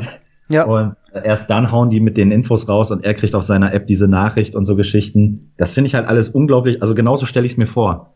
Genau, das, das sind so zwei Punkte, die ich am Film sehr mag. Erstmal diese Fake-Realität, weil man muss ja natürlich sagen, für den Film passieren den wieder unerhört viele Sachen, die sie ja. bekämpfen müssen. Aber das ist okay, weil das ist Film und äh, vereinzelt würden so eine Sachen auf jeden Fall vorkommen. Ähm, und eben genau so, dass die ganzen Behörden, ich meine, diese Bunker, die wurden schon vorher alle, äh, ich sag mal, wenigstens ausgebaut. Und äh, man sieht ja allein schon die, die ersten Anzeichen, dass er sich fragt, warum sind die ganzen Militärhubschrauber, die da oben äh, zu Dutzenden rumfliegen, die, die, die braucht man ja nicht, wenn das einfach nur ein cooler Meteor wäre, der irgendwie an der Seite rumfliegt bei der Erde. Ähm, mhm. so, und wie, ich sag mal, auch reflektiert, fast schon positiv gezeigt wird, wie die politische Gesellschaft darauf reagiert. Also du hast ja auch die ganzen Polizisten und Soldaten, die am Rande sonst in allen Filmen immer eher so Stolpersteine sind. Die, äh, die lassen uns nicht vorbei, das sind die Bösen. Ich meine, erinnern wir uns an Filme wie Ausnahmezustand, auch wieder Bruce Willis, ähm, mhm. wo, wo probiert irgendwie die ganze Soldatenschaft eher die Macht über die Gesellschaft weiterhin zu übernehmen in so einer Situation. Und das Gefühl hatte ich hier überhaupt nicht, was ich sehr befreiend fand. Du hattest das Gefühl, dass, weil sie ja auch sagt, da sind überall, das sind alle Freiwillige, die da helfen und deren Familie, mhm. äh, die werden auch nicht in die Bunker gelassen dass die wirklich alle probieren zu helfen. Also das da fand ja diese eine Szene, die dauert, ich glaube, fast fünf Minuten, ne? So ein Nobody, der hat nichts zu tun in diesem Film, dieser eine Military-Typ, wo sie ihren Sohn sucht. Oh, und er nimmt sich einfach fünf Minuten Zeit, mit der durch diese Camps und Zelte zu marschieren. Oh, so gut. Und genau das sehen wir auch. Also du verfolgst quasi diese beiden, dass die suchen und suchen und suchen. Hat überhaupt, also dieser Typ taucht nicht mehr auf. Und, und das Schlimmste, sie dankt ihm nicht mal. Der steht dann ja. im Hintergrund im Zelt, sie drückt ihren Sohn. Klar, kann man verstehen, die ist einfach nur froh, ihren Sohn wieder zu haben. Und er macht einfach nur zu und geht wieder seiner Wege. Wo ich sage, du hast dem noch, der, der hat dir gerade deinen Sohn wieder geschenkt. Dank ihm gefälligst. Ja, ja. Hat mich gestört. Aber tatsächlich auch, ähm, bevor ich es vergesse, ähm, der Punkt Jared Butler, dass er, der probiert ja seine Ehe wieder zu kitten. Und ey, wie sehr der alles macht und tut, nur im Grunde, was heißt nur, um seiner Frau zu zeigen, dass äh, sie nach einem Fehltritt seinerseits sein Ein und Alles ist. Ey, das ist so klischeehaft, wie es überhaupt nur sein kann, aber ich muss sagen, es hat funktioniert. Also ich finde das so geil, wie er beweisen will, ey, nichts trennt mehr uns beide so und ich habe einen Fehler gemacht und auch, dann kommt ja noch ein namhafter äh, Nebendarsteller, äh, später, der ihren Vater spielt, wo ich ja im Kino saß und einfach nur kurz so, ja Mann, geil. Ich wusste nicht, dass der da mitspielt. Mm.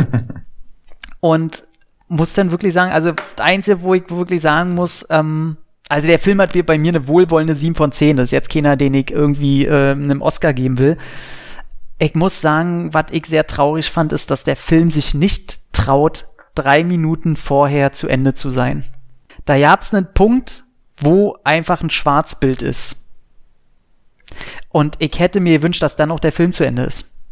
Mhm. Und dass der dennoch weitergehen muss, das nehme ich ihm so übel. Weil es wird ja nicht geklärt, im ganzen Film wird nicht einmal geklärt, ob diese Bunker überhaupt ausreichen, um dieses Monstrum standzuhalten. Und da hätte ich mir sehr gewünscht, dass sie das auch offen lassen. Aber die Eier hat er leider nicht. Ich, ich hätte es halt richtig geil gefunden, weil mein Hauptkritikpunkt ist halt einfach, dieser Film heißt, ne, das ist ja kein Geheimnis, Greenland. Mhm. Ne? Also die flüchten halt nach Greenland oder versuchen dahin zu flüchten. Muss sie jetzt für, für nicht Englischsprache Sprache, Sprachler Grönland. Grönland. nicht Grünland.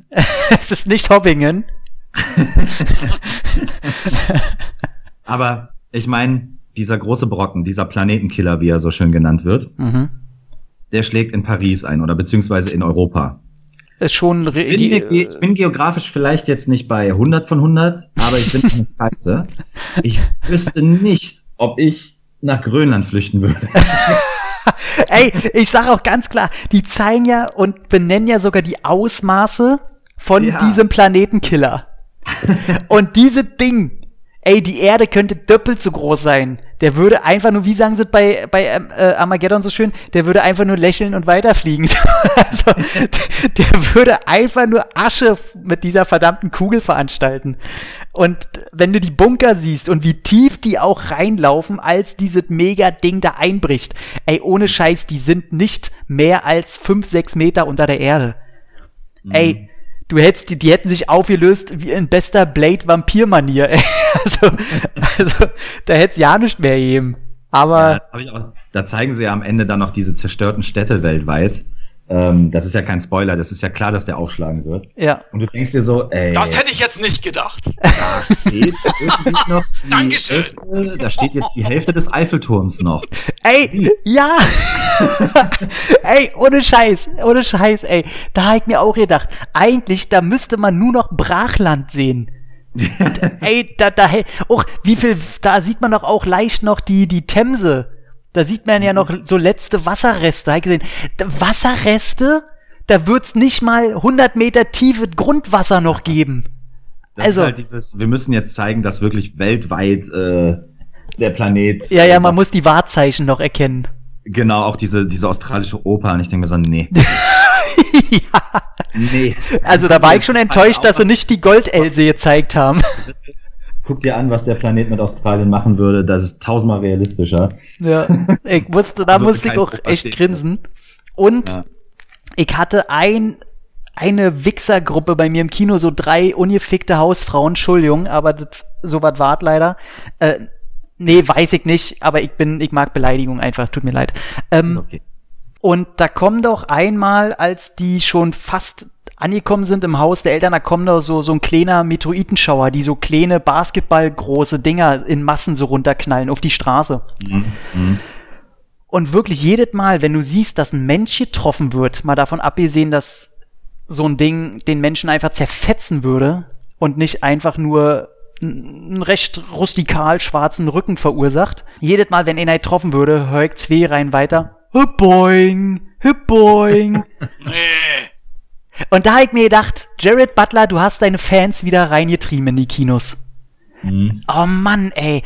Da sag ich mir mal, warum gucken die? Das sind auch so eine, die denn äh, wahrscheinlich gesagt haben, die raussehen und schön, scheiße, war ja kaum Action.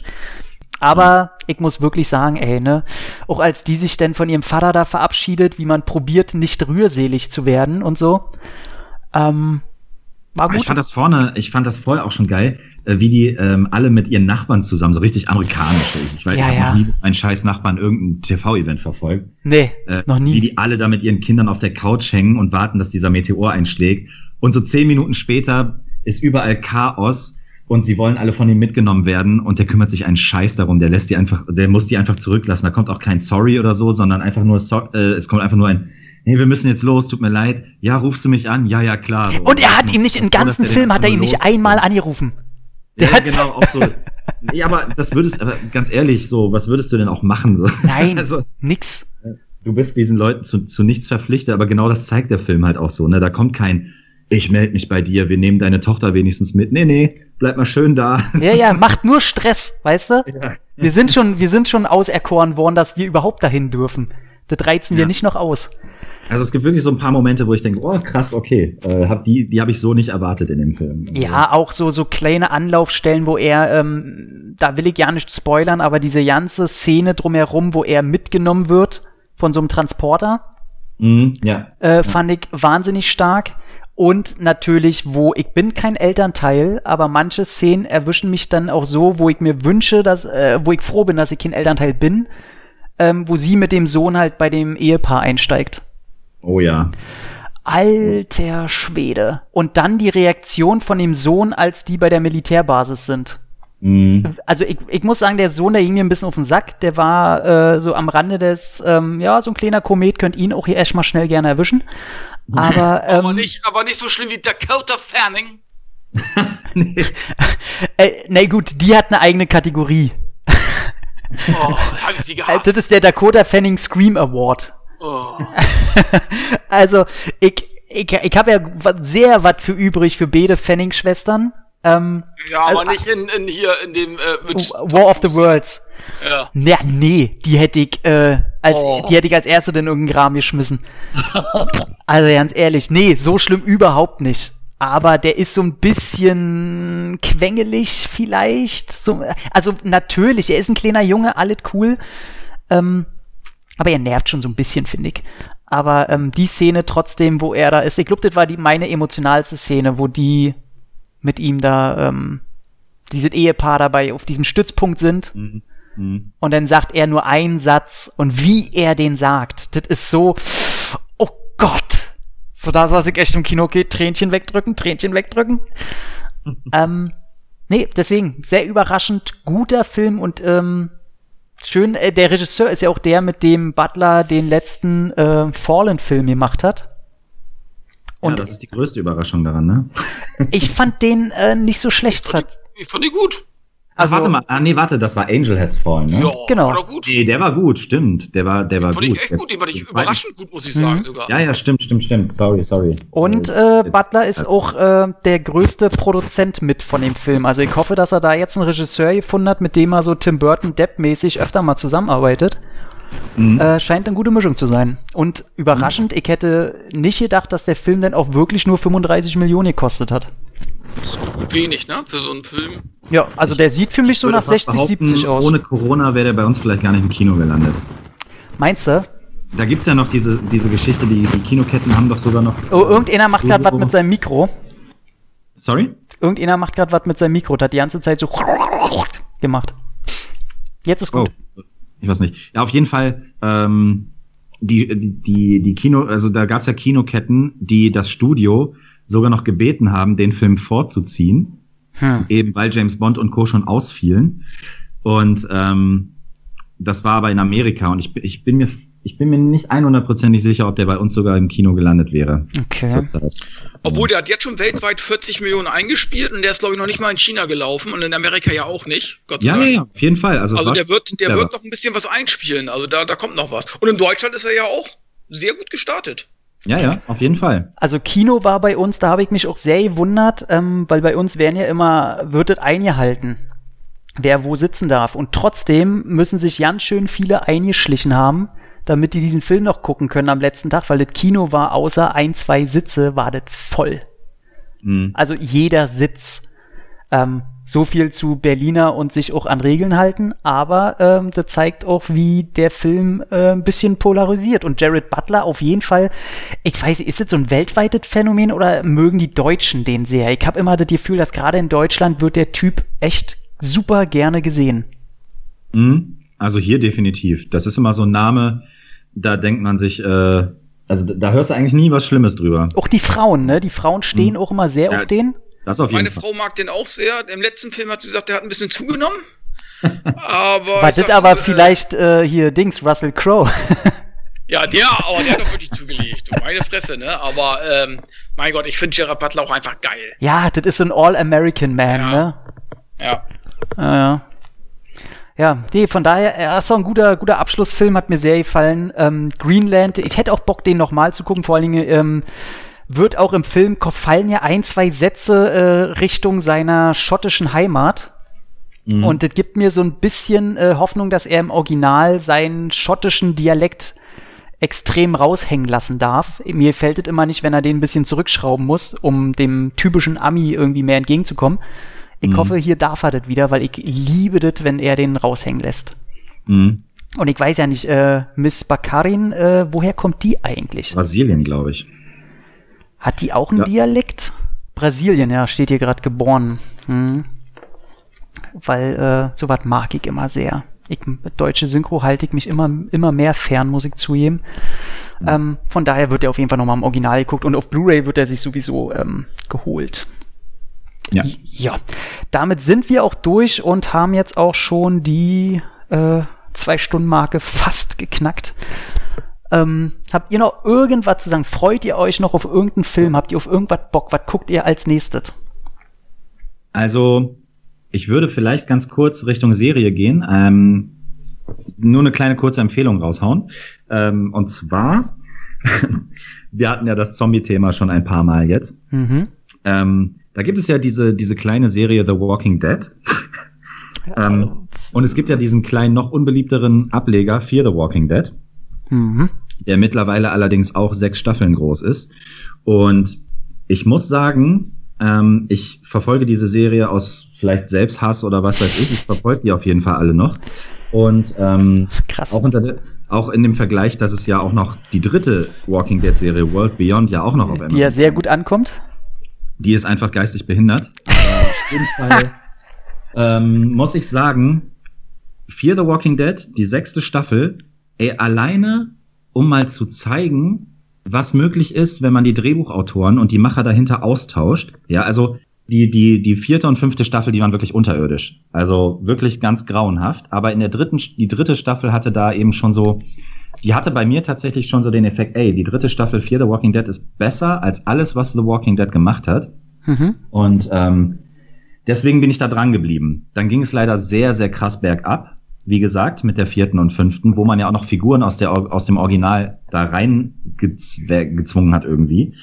Ähm, und jetzt muss irgendwie da ein Wandel vollzogen worden sein. Das Problem ist ja, du hast immer noch dieselben Figuren, du hast dieselbe Background-Story aus den Staffeln davor. Das heißt, du kannst ja nicht einfach was völlig Neues machen.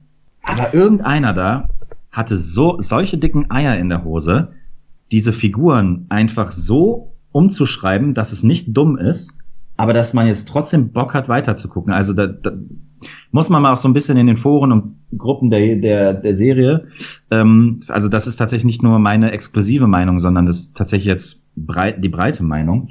Man ist einfach baff, wie krass gut diese Serie auf einmal geworden ist. Also da gibt's jetzt vier Folgen, am nächsten Montag kommt die fünfte.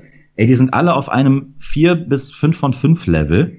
So stelle ich mir eine Zombie-Serie im Jahr 2020 tatsächlich vor. Also auch die, die Figuren von damals, die sind, die haben jetzt eine, während die eine Figur, die einfach öde war vorher, die hat jetzt so eine krasse Coolness, dass man einfach nur noch weiter gucken möchte. Eine andere wiederum, die so ein bisschen vorher vielleicht schon Publikumsliebling war, der, dem, die kriegt jetzt sogar einzelne Folgen mit vollem Fokus auf die, wo du dir denkst, ey krass, ich dachte, die Geschichte dieser Figur wäre vorbei und jetzt fängt die offensichtlich gerade erst an. Also ist schwer, das gerade zu beschreiben. Ich will auch gar nicht Fear the Walking Dead jetzt äh, in den Himmel loben als Serie insgesamt, weil aber, aber wer mal sehen möchte, was möglich ist, wenn, wenn sich Leute dahinter wirklich mal Gedanken machen, und ich glaube, das hängt vielleicht auch ein bisschen damit zusammen, dass eben das Original jetzt so langsam, aber sicher dem Ende entgegentritt. Das hat mich so umgehauen. Also, ich hätte wirklich gedacht, das ganze Ding stirbt jetzt aus. Und stattdessen muss ich sagen, ist diese sechste Staffel vielleicht das Beste, was das komplette Franchise bis jetzt geliefert hat. Äh, auch an, an was Ethik, Moral angeht, was Action angeht, ähm, was persönliche Charakterschreibung angeht und so Geschichten. Also wirklich ähm, den Namen Fear the Walking Dead verdient die sechste Staffel eigentlich gar nicht. Wäre das ein eigenes Ding, würde man jetzt schon sagen, ey, das, das ist die Serie, die Zombie-Serie, die man eigentlich gucken müsste. Nur leider muss man sich da jetzt erstmal fünf Staffeln durchkämpfen, um eben die dann sinnvoll verfolgen zu können. Aber ich wollte da das zumindest mal kurz erwähnt haben, weil das ist wirklich für mich so ein Highlight des Jahres bis jetzt. Ja, ich kann ja mit äh, Walking Dead komplett nix anfangen. Ich habe die die Originalserie, habe ich anderthalb Staffeln probiert und ähm, nee, geht einfach nicht. Ich fand äh, halt, vielleicht entwickelt die ja sich noch extremst gut weiter. Ich fand aber die Dialoge und alle, das war für mich so GZSZ mit Zombies. Ähm, ja, wie gesagt, also das Original wird sowieso immer schlechter. Ähm, auch völlig überdreht und so. Und Fear mhm. the Walking Dead hat leider auch da angesetzt. Aber genau diese Fehler gibt es eben in der sechsten Staffel nicht mehr. Ja, schade, dass ich, äh, ich werde mir fünf Staffeln da vorher auf keinen Fall antun. Ähm, nee, das befürchte ich bei den meisten. aber, schade. aber ich hatte auf Fear the Walking Dead hatte ich zwei Folgen angefangen und da habe ich, ähm, ist einfach nicht mein Thema und da fielen mir wieder dieselben Dialogprobleme auf und aber die mhm. war mir von Anfang an ein bisschen sympathischer als die Originalreihe. Mhm. Ähm, ja, aber hier das Neue äh, gucke ich mir überhaupt nicht an. Ähm, oh, lass die Finger davon. Grausam. Ähm, aber wenn Serie, passt auf, ich, ich, äh, ich rede über eine Serie, jetzt ist es soweit. Ähm, dann gebe ich auch gerne das Schlusswort an Kevin. Und zwar ähm, reden ja zwar alle drüber, aber ich muss es auch noch mal sagen, ich habe jetzt ähm, zweite Staffel Mandalorian angefangen und muss wirklich sagen, ey, John Favreau und äh, Dave Filoni Catherine Kennedy von mir aus auch ähm, ihr geilen Ficker. Also wie die das vorantreiben, dass immer noch jede Folge hat irgendeinen Gastauftritt, jede Folge hat, weiß ich, wie viel Easter Eggs. Die Folge an sich ist cool und es ist immer überraschend, weil die Credits immer am Ende erst kommen. Wer hat diesmal die Folge inszeniert? Und jetzt sind jetzt zwei Folgen rausgekommen. Gut, ist immer kein, äh, kein Geheimnis, dass die erste Folge immer weiterhin John Favreau macht. Und allein die erste Folge der zweiten Staffel ist einfach mal im Land der Raketenwürmer Star Wars Style ähm, mit Timothy Oliphant in seiner Deadwood-Rolle, so, der da mitmacht. Und das ist effekttechnisch großartig. Die Folge geht auch eine Stunde mal. Und äh, äh, John Leguizamo taucht auf als als äh, Alien und Sprachrolle denn natürlich. Und äh, in der zweiten Folge hört's halt auch nicht auf. Da hast du dann einen äh, spoil jetzt wer die zweite Folge inszeniert hat. Das war dann Peyton Reed. Und äh, auch wieder großartig. Du siehst wie ein Eisplaneten du siehst riesige Monster und das ist alles viel mehr Star Wars als ähm, wenigstens Episode 8 und 9, sag ich mal. Also da, nee, das ist falsch ausgedrückt. Ich habe gegen die, oder will nicht so wettern gegen die Filme, aber diese, diese kompakte Richtigkeit dieser Serie, da funktioniert einfach alles. Von hinten nach vorne, alle Charaktere, die Stimmung, die Musik, da ist kein Schwachsinn drin. Und das ist, äh, ich muss wirklich sagen, ey, Mandalorian, von mir aus brauche ich keine Filme, steckt all das Geld in die Serie. Und äh, dann haben wir glückliche Star Wars-Fans. Ja. Das sagt ja jeder irgendwie, dass Mandalorian richtig geil ist. Ja, ist es auch. Also Und auch in der ersten Staffel. Ich habe kein Sky. Äh, nee, ist Dis Disney Plus. Ne? Äh, auf Disney Plus, genau. Mhm. Äh, ja, aber ich, äh, dies wird wahrscheinlich auch niemals auf physisches Medien Medium nee, kommen. Glaube ich Gehe ich mal nicht von aus. Außer limitiert vielleicht zum Weihnachtsgeschäft oder ja, so. Ja, man weiß es nicht, aber dann würde ich es mir wahrscheinlich zulegen. Also ist halt ja. ein Western so, wenn du, wenn du diese typische Clint Eastwood äh, für eine Handvoll Dollar Atmosphäre magst, mhm. dit, genau das is ist es, halt nur im Star Wars. Du hast sehr viel Wüste, du hast sehr viel Dreck, du hast auch äh, eine Brutalität, die halt an FSK 12 auf jeden Fall grenzt. Ähm, auch der Hauptheld, der Mandalorian, der ist jetzt kein super krasser Fighter, der einfach alle fertig macht. Der kriegt richtig oft aufs Maul. Äh, und ähm, Baby Yoda ist halt das süßeste, seit es den Gizmo gab. Also, mhm, okay. ähm, das wirklich, und die Effekte sind halt wirklich, ey, du denkst dir jedes Mal, ähm, da sind Viecher drin, äh, wo du denkst, ey, das, das, das haben Filme als Highlight. Also, das ist, ähm, mhm. und gut geschrieben halt, muss man einfach wirklich sagen. Also, das ist Bombe. Ja, hast du, Micha, hast du die gesehen? Leider nein. Ich weigere mich, mir Disney Plus zuzulegen und ähm, Ja, aber keine Ahnung, wie, wie oft war der nominiert? Ich glaube, auch Rekord gebrochen bei den, äh, wie heißen sie? Nicht, nicht Oscars hier, ähm, die Seriendinger. Goldene Emmys? Himbeere. So, ich, ich war 14, 15 Mal nominiert oder so. Ja, krass. ja. Also zu Recht, vor allem auch die Musik ist halt, äh, du hast niemals so einen großen epochalen Score, du hast immer einen, der sich extremst im Hintergrund verhält. Und ja, das ist halt kein, oh, wir müssen jetzt hier genau die und die Knöpfe drücken, damit die ganzen Fans jetzt aufschreien, sondern das ist alles so schön auf dem Boden geblieben. Und äh, wenn dann so kleine Sachen kommen, wo erklärt wird, warum auch die Stormtrooper halt in den Film einfach nie treffen. Äh, das ist so mit Liebe. Das ist so, da sitzt du halt da und ach so, alles klar, deswegen, ihr Trottel. So, ähm, ist schon, ist schon ein bisschen sehr witzig. Schielen die alle, wie bei Spaceballs? Ey, ey, ganz ehrlich, das geht so, das geht so ein bisschen in die Richtung. das? Oh, Scheiße. Also, die, also so in so eine Art Komik verfällt es nie.